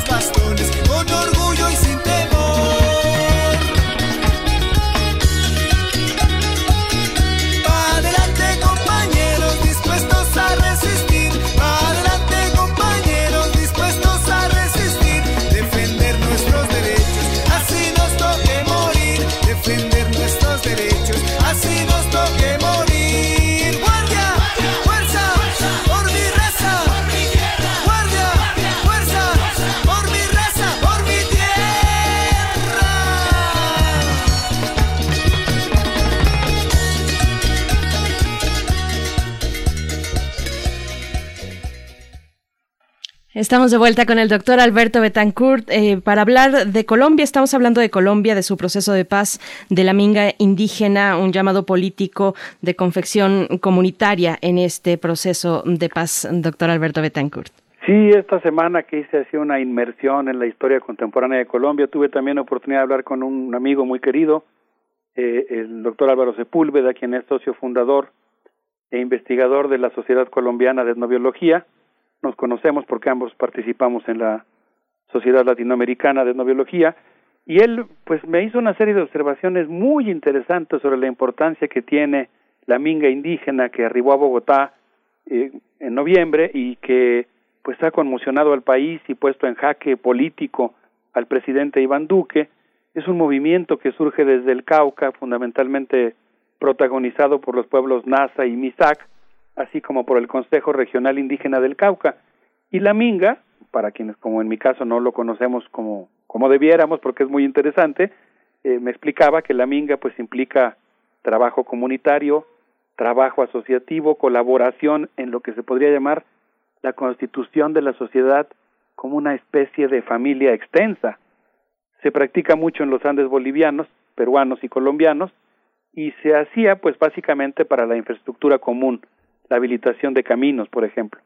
Se trata de asambleas para la reflexión-acción que pues generan verdaderas comunidades epistémicas, emancipatorias, eh, comunidades que se unen, pues pueden reunir hasta 600 comunidades en una región, nombran a sus representantes, hacen una asamblea, y estas comunidades epistémicas pues generan lo que me decía Álvaro Sepúlveda, pues podríamos llamar una nueva epistemología e incluso podríamos hablar de una nueva ontología en el sentido de que son comunidades que se están planteando la liberación de la madre tierra.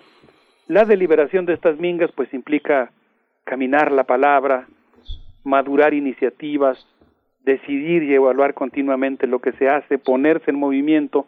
Es un ponerse en movimiento de lo que Eduardo Galeano llamaba los nadies y los nunca, los indios, los negros, los mestizos pobres, y pues básicamente la Minga se ha apersonado en esta ocasión en Bogotá para decir estamos aquí, queremos que nos devuelvan nuestros territorios, queremos acceso a la tierra, bienestar para todos, y pues está cuestionando este modelo justamente que tú mencionabas, Berenice de concentración de la tierra y de extractivismo, que ha generado una personalidad, vamos a decir, una personalidad en el terreno psicológico ambiciosa, dispuesta a matar para defender sus privilegios materiales. Y en contrapunto, pues la minga que se declara neutra, que no está ni con el gobierno, ni con los paramilitares, ni con la guerrilla autoritaria, de manera pacífica, desarmados con sus bastones de mando, han constituido esto que se llama la Guardia Indígena, que han ido paulatinamente desmantelando laboratorios del narcotráfico, que han ido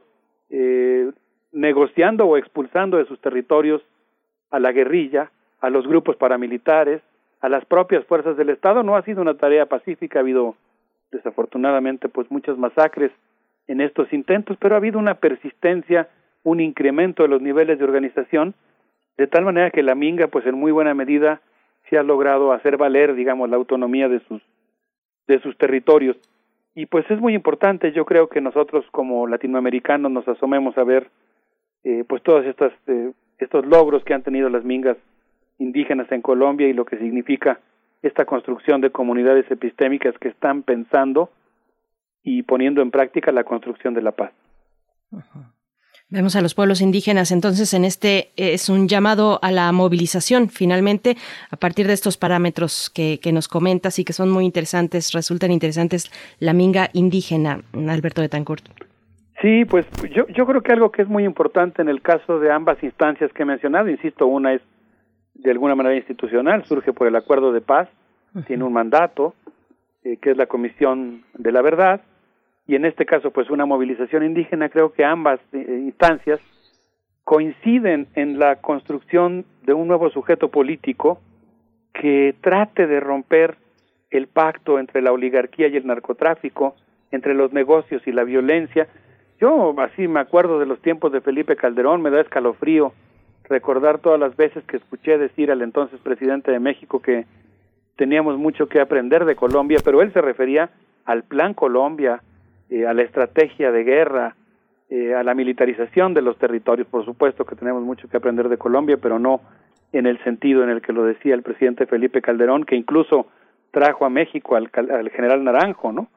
Y que, pues, eh, bueno, pues que nos involucró en una guerra a partir del Plan Mérida extraordinariamente sanguinaria. Y en ese sentido, pues, eh, a mí me gusta esta idea que tuve oportunidad de platicar con nuestros colegas colombianos en el sentido de que hay personas que dicen que la sociedad colombiana no está preparada para la verdad, pero pues la verdad es que un país que no sabe la verdad se resquebraja y sin verdad pues la paz y el país mismo son inviables. En ese sentido pues yo creo que es muy interesante eh, y muy importante el trabajo que están desarrollando estas dos eh, instancias. Sí, es algo, es algo interesante. Todo esto que traes a, la mesa, como siempre, Alberto, es algo, es algo muy, muy provocador, muy inspirador. Yo creo que quienes hemos tenido oportunidad de ver esa colombianidad repartida en el mundo, hay una gran colombianidad, como los chilenos, como los argentinos, y los españoles, los colombianos, son eh, eh, seres que han estado también como grandes maestros de nosotros, como grandes colegas, como grandes imaginadores y, con una enorme luminosidad. Colombia, yo creo en este, en esta cuestión que propones hoy, pues es una gran oportunidad de la sociedad colombiana de tomar su tierra, ¿no? De, de hacer suyo algo que siempre lo fue y que le fue arrebatado y que es una, que es un pie para la paz, ¿no? Así es, Fíjese que, que pensando en eso, eh, gracias por tu muy, digamos en el buen sentido, colorida descripción de lo que es el exilio colombiano para, para muchos países, entre ellos para México. Todos hemos disfrutado de, de las ideas, la calidez, la experiencia política, el pensamiento, ¿no? La tradición intelectual colombiana, que pues ahí nos ha regalado cosas extraordinarias a México. Eh, qué importante esta idea eh, que plantea, por ejemplo, Orlando Falsborda en el sentido de él, como se sabe, retomó de los campesinos momposinos la idea del sentipensante, ¿no? Del ser del hombre o de la mujer, del ser humano sentipensante, y dice que se trata de un investigador que en lugar de ver las cosas desde afuera, se involucra y participa en la resolución de las necesidades comunitarias y en los procesos de liberación. Es una investigación que empieza al revés, que confía en las comunidades, en su capacidad de plantear problemas, de investigar soluciones, de ponerlas en práctica. Y yo creo que, digamos, desde Fals Border hasta Arturo Escobar, que plantea la minga por el postdesarrollo, pues Colombia ha producido también toda una experiencia y, como bien dices, ¿no? Todo una, pues un imaginario, ¿no? E, el papel que juega la imaginación en el sentido, por ejemplo, en el que lo dice Arturo Escobar cuando llama a imaginar lugares que sirvan para producir nuevas relaciones de poder, ¿no? El posicionamiento, dice él, de imaginarios no capitalistas abocados a construir una economía que defienda las culturas locales y promueva la globalización de lo local como autoorganización, autodeterminación y reterritorialización. Yo creo que eso pues es importantísimo y creo que en ese sentido pues la Comisión de la Verdad con su esclarecimiento, lo ocurrido con su construcción de quienes padecieron la violencia ahora como sujetos políticos capaces de intervenir y dar su testimonio, pues juega un papel político muy importante para debilitar a quienes tienen motivos económicos muy fuertes para defender la continuación de la guerra y creo que el trabajo que hace la Comisión de la Verdad pues jugará un papel muy importante por, para construir un consenso diferente, un consenso de, de transformación y de justicia. Sí. Pues ojalá eh, podamos presenciar ese, ese momento. Querido Alberto Betancourt, nos acercamos ya al cierre, nos vamos a despedir con música, te dejamos el micrófono. Sí, muchas gracias. Bueno, pues ojalá que entre todos juntos podamos revertir eso que, que Arturo Escobar llama los procesos de desterritorialización mental, ¿no? El hecho de que a veces nos hemos desapegado un poco de nuestros territorios y tenemos que volver a recuperarlos. Y eso, aunque parezca que no, a veces empieza por el, el imaginario yo quisiera invitarlos a escuchar esto de herencia de Timbiqui que se llama Amanecer. Espero que les guste. Le mando un gran abrazo a todos nuestros amigos que escuchan Radio NAM y a ustedes, Miguel Ángel y Gracias, Alberto. Gracias, Alberto Betancourt. Hasta, hasta el próximo jueves en Los Mundos Posibles. Vamos con música. Amanecer, noche amanece, que ya tengo frío, noche amanece.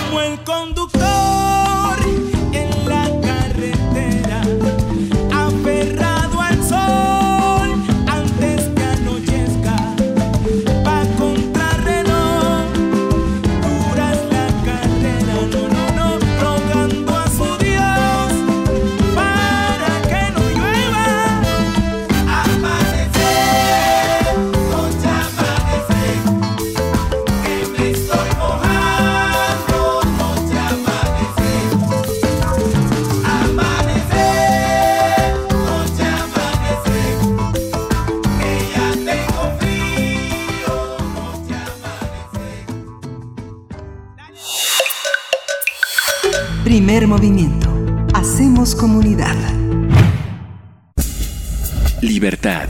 Seguridad. Salud. Identidad. Alimentación.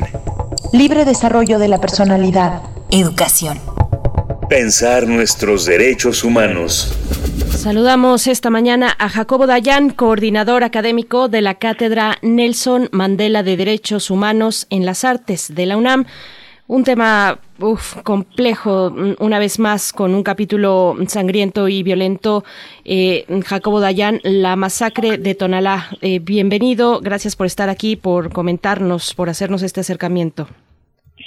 Sí, ¿qué tal? Buen día, eh, Berenice Miguel Ángel. Pues, días, estamos ante una masacre más, de esas masacres que el presidente dice que ya no hay.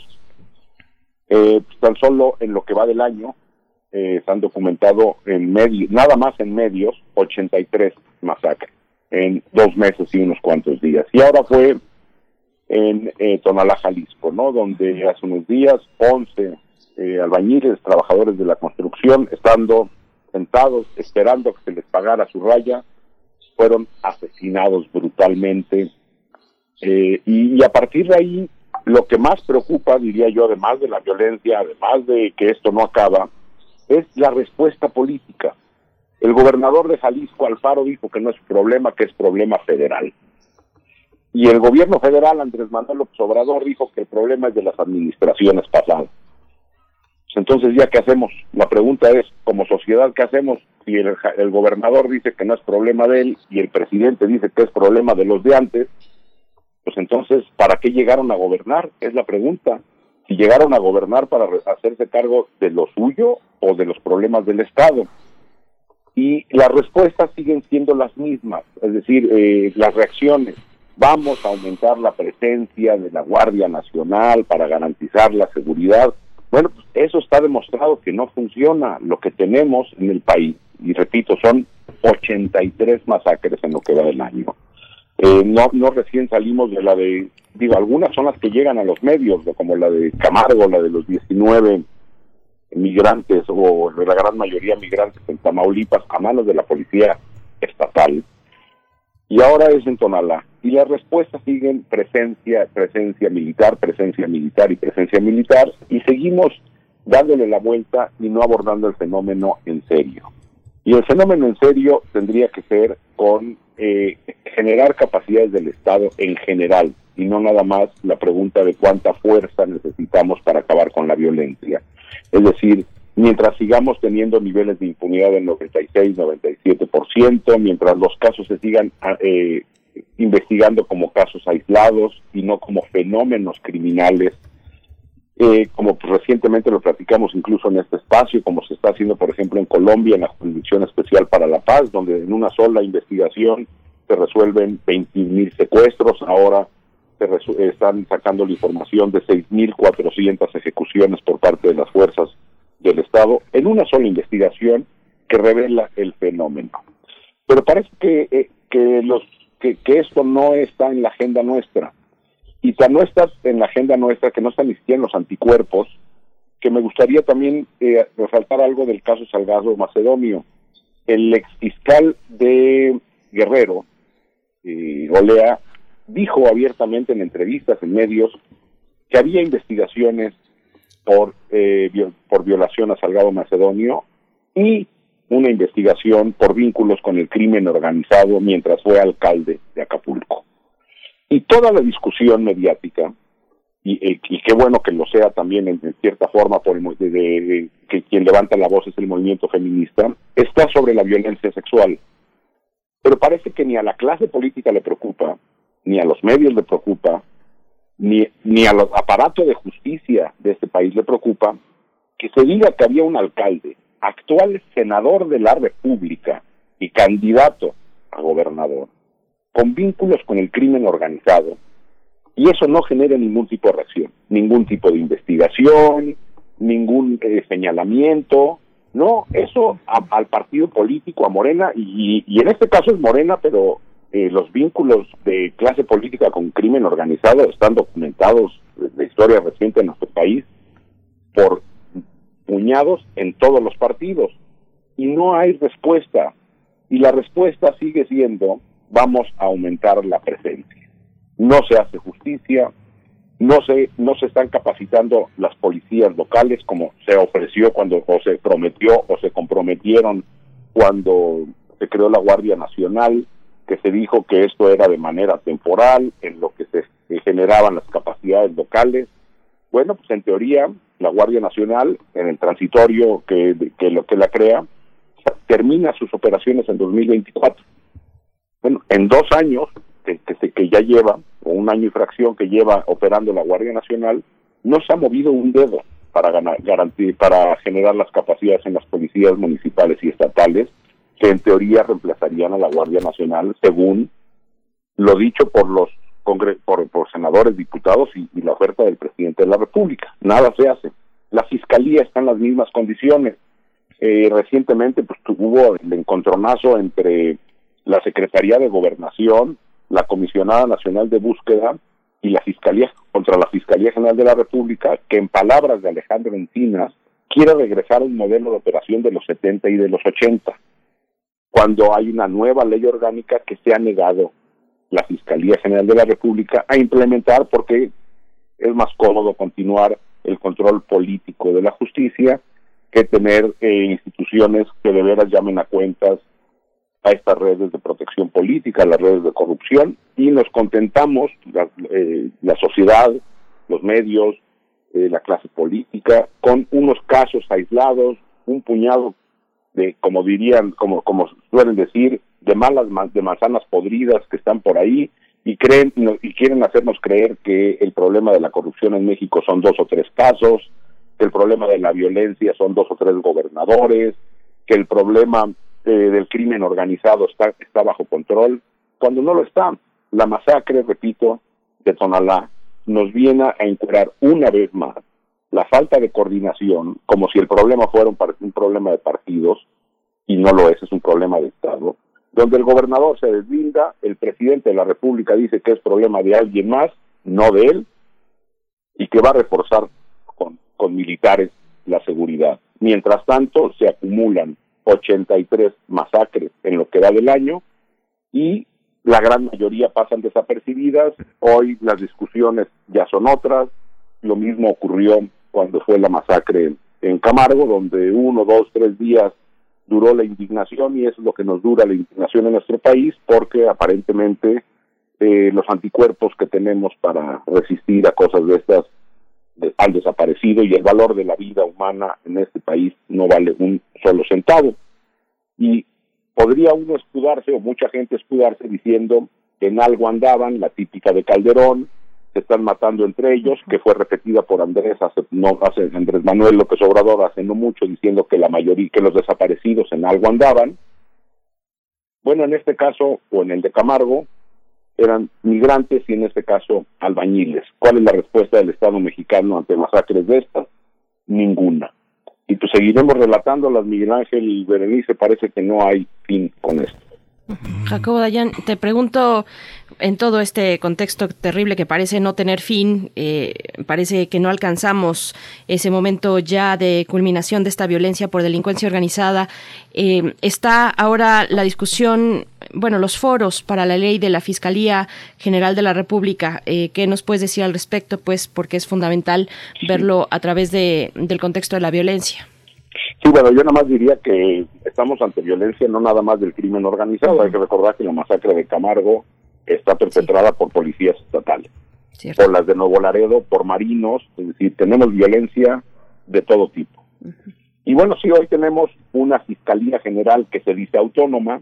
Yo no sé cómo una institución que se dice autónoma se presenta en la mañanera del presidente a dar informes como si fuera parte del Ejecutivo y ha estado ahora presionando a- al Senado de la República, particularmente a la bancada Morena, para cambiar la ley orgánica. Y a esta ley orgánica eh, que se transformó para darle solidez a la fiscalía y desde que el fiscal, desde que se convirtió de, Procuraduría General de la República a Fiscalía General de la República con autonomía en teoría, tendría que haber empezado a operar bajo esta nueva ley orgánica que lo obliga a eh, hacer investigaciones más amplias, a tener participación de sociedad civil, de expertos internacionales o nacionales en algunas investigaciones. Es decir, hay una serie de mecanismos de fortalecimiento a la fiscalía que se han negado a implementar.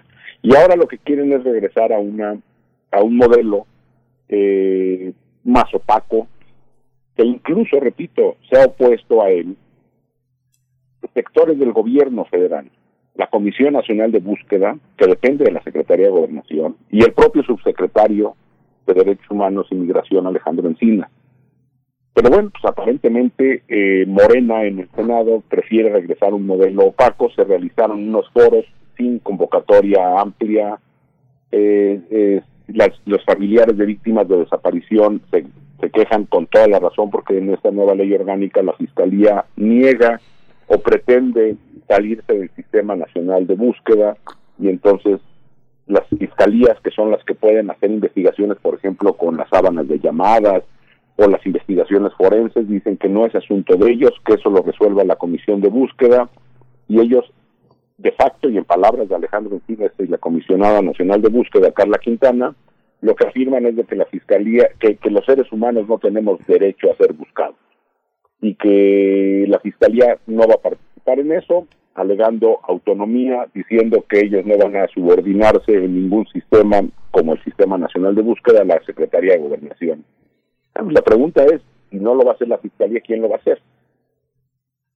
El Estado mexicano es quien tiene que dar la respuesta y lo que tenemos es un fiscal que bueno, ya lo vemos litigando en medios en lugar de litigar en tribunales con una fiscalía que mantiene niveles de impunidad similares a los a los anteriores pues, con 96 97% de impunidad 35 sentencias por desaparición en un país con más de 85 mil personas desaparecidas bueno eso esa es la fiscalía que se quiere y ha estado respaldado esta propuesta que esperemos no sea votada en los próximos días por la bancada de Morena en el Senado. Pues sí, un panorama, un panorama, un panorama desolador y que por todos lados se, se deslindan. Lo que es cierto es que Alfaro tampoco ha dado señales de, de- de poder con Jalisco, ¿no? Y que las mafias que, que tienen controlado el Estado, pues son también las que controlan su fiscalía y las que controlan también al, al, al gobernador y que controlan a la sociedad que tiene mucho miedo de salir, no solo por la pandemia, sino por la delincuencia que, que asola también todo el Estado, ¿no? Sí, y Guanajuato, y Tamaulipas, y Guerrero, y Michoacán, y Morelos, y, y, y Sonora ahora.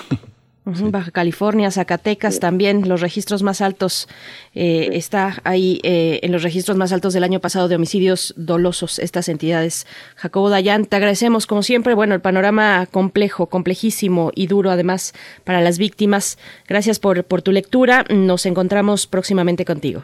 Muchas gracias y abrazo a los dos. Gracias, Jacobo. Gracias. Pues ya, ya nos llegó, ya nos llegó este el, la- casi las 10, estamos a unos segundos de las 10. Este, agradecemos su, su participación, sus comentarios en redes sociales, siempre eh, hacemos lo posible por com- comentarlos. Eh, no, no, no, no se desanimen, continúen, sigan a lo largo de estas tres horas eh, con el radio al lado, con las páginas abiertas de radio.unam.mx. Berenice. Así es, nos despedimos, querido Miguel Ángel, muchas gracias, gracias al equipo, quédense aquí en Radio UNAM. Sí, esto fue primer movimiento. El mundo desde la universidad. Radio UNAM presentó Primer Movimiento. El mundo desde la universidad. Con Berenice Camacho y Miguel Ángel Quemain en la conducción. Frida Saldívar y Violeta Berber, producción. Antonio Quijano y Patricia Zavala, noticias. Miriam Trejo y Rodrigo Mota, coordinadores de invitados. Tamara Quirós, redes sociales. Arturo González y Socorro Montes, operación técnica. Locución, Tessa Uribe y Juan Stack.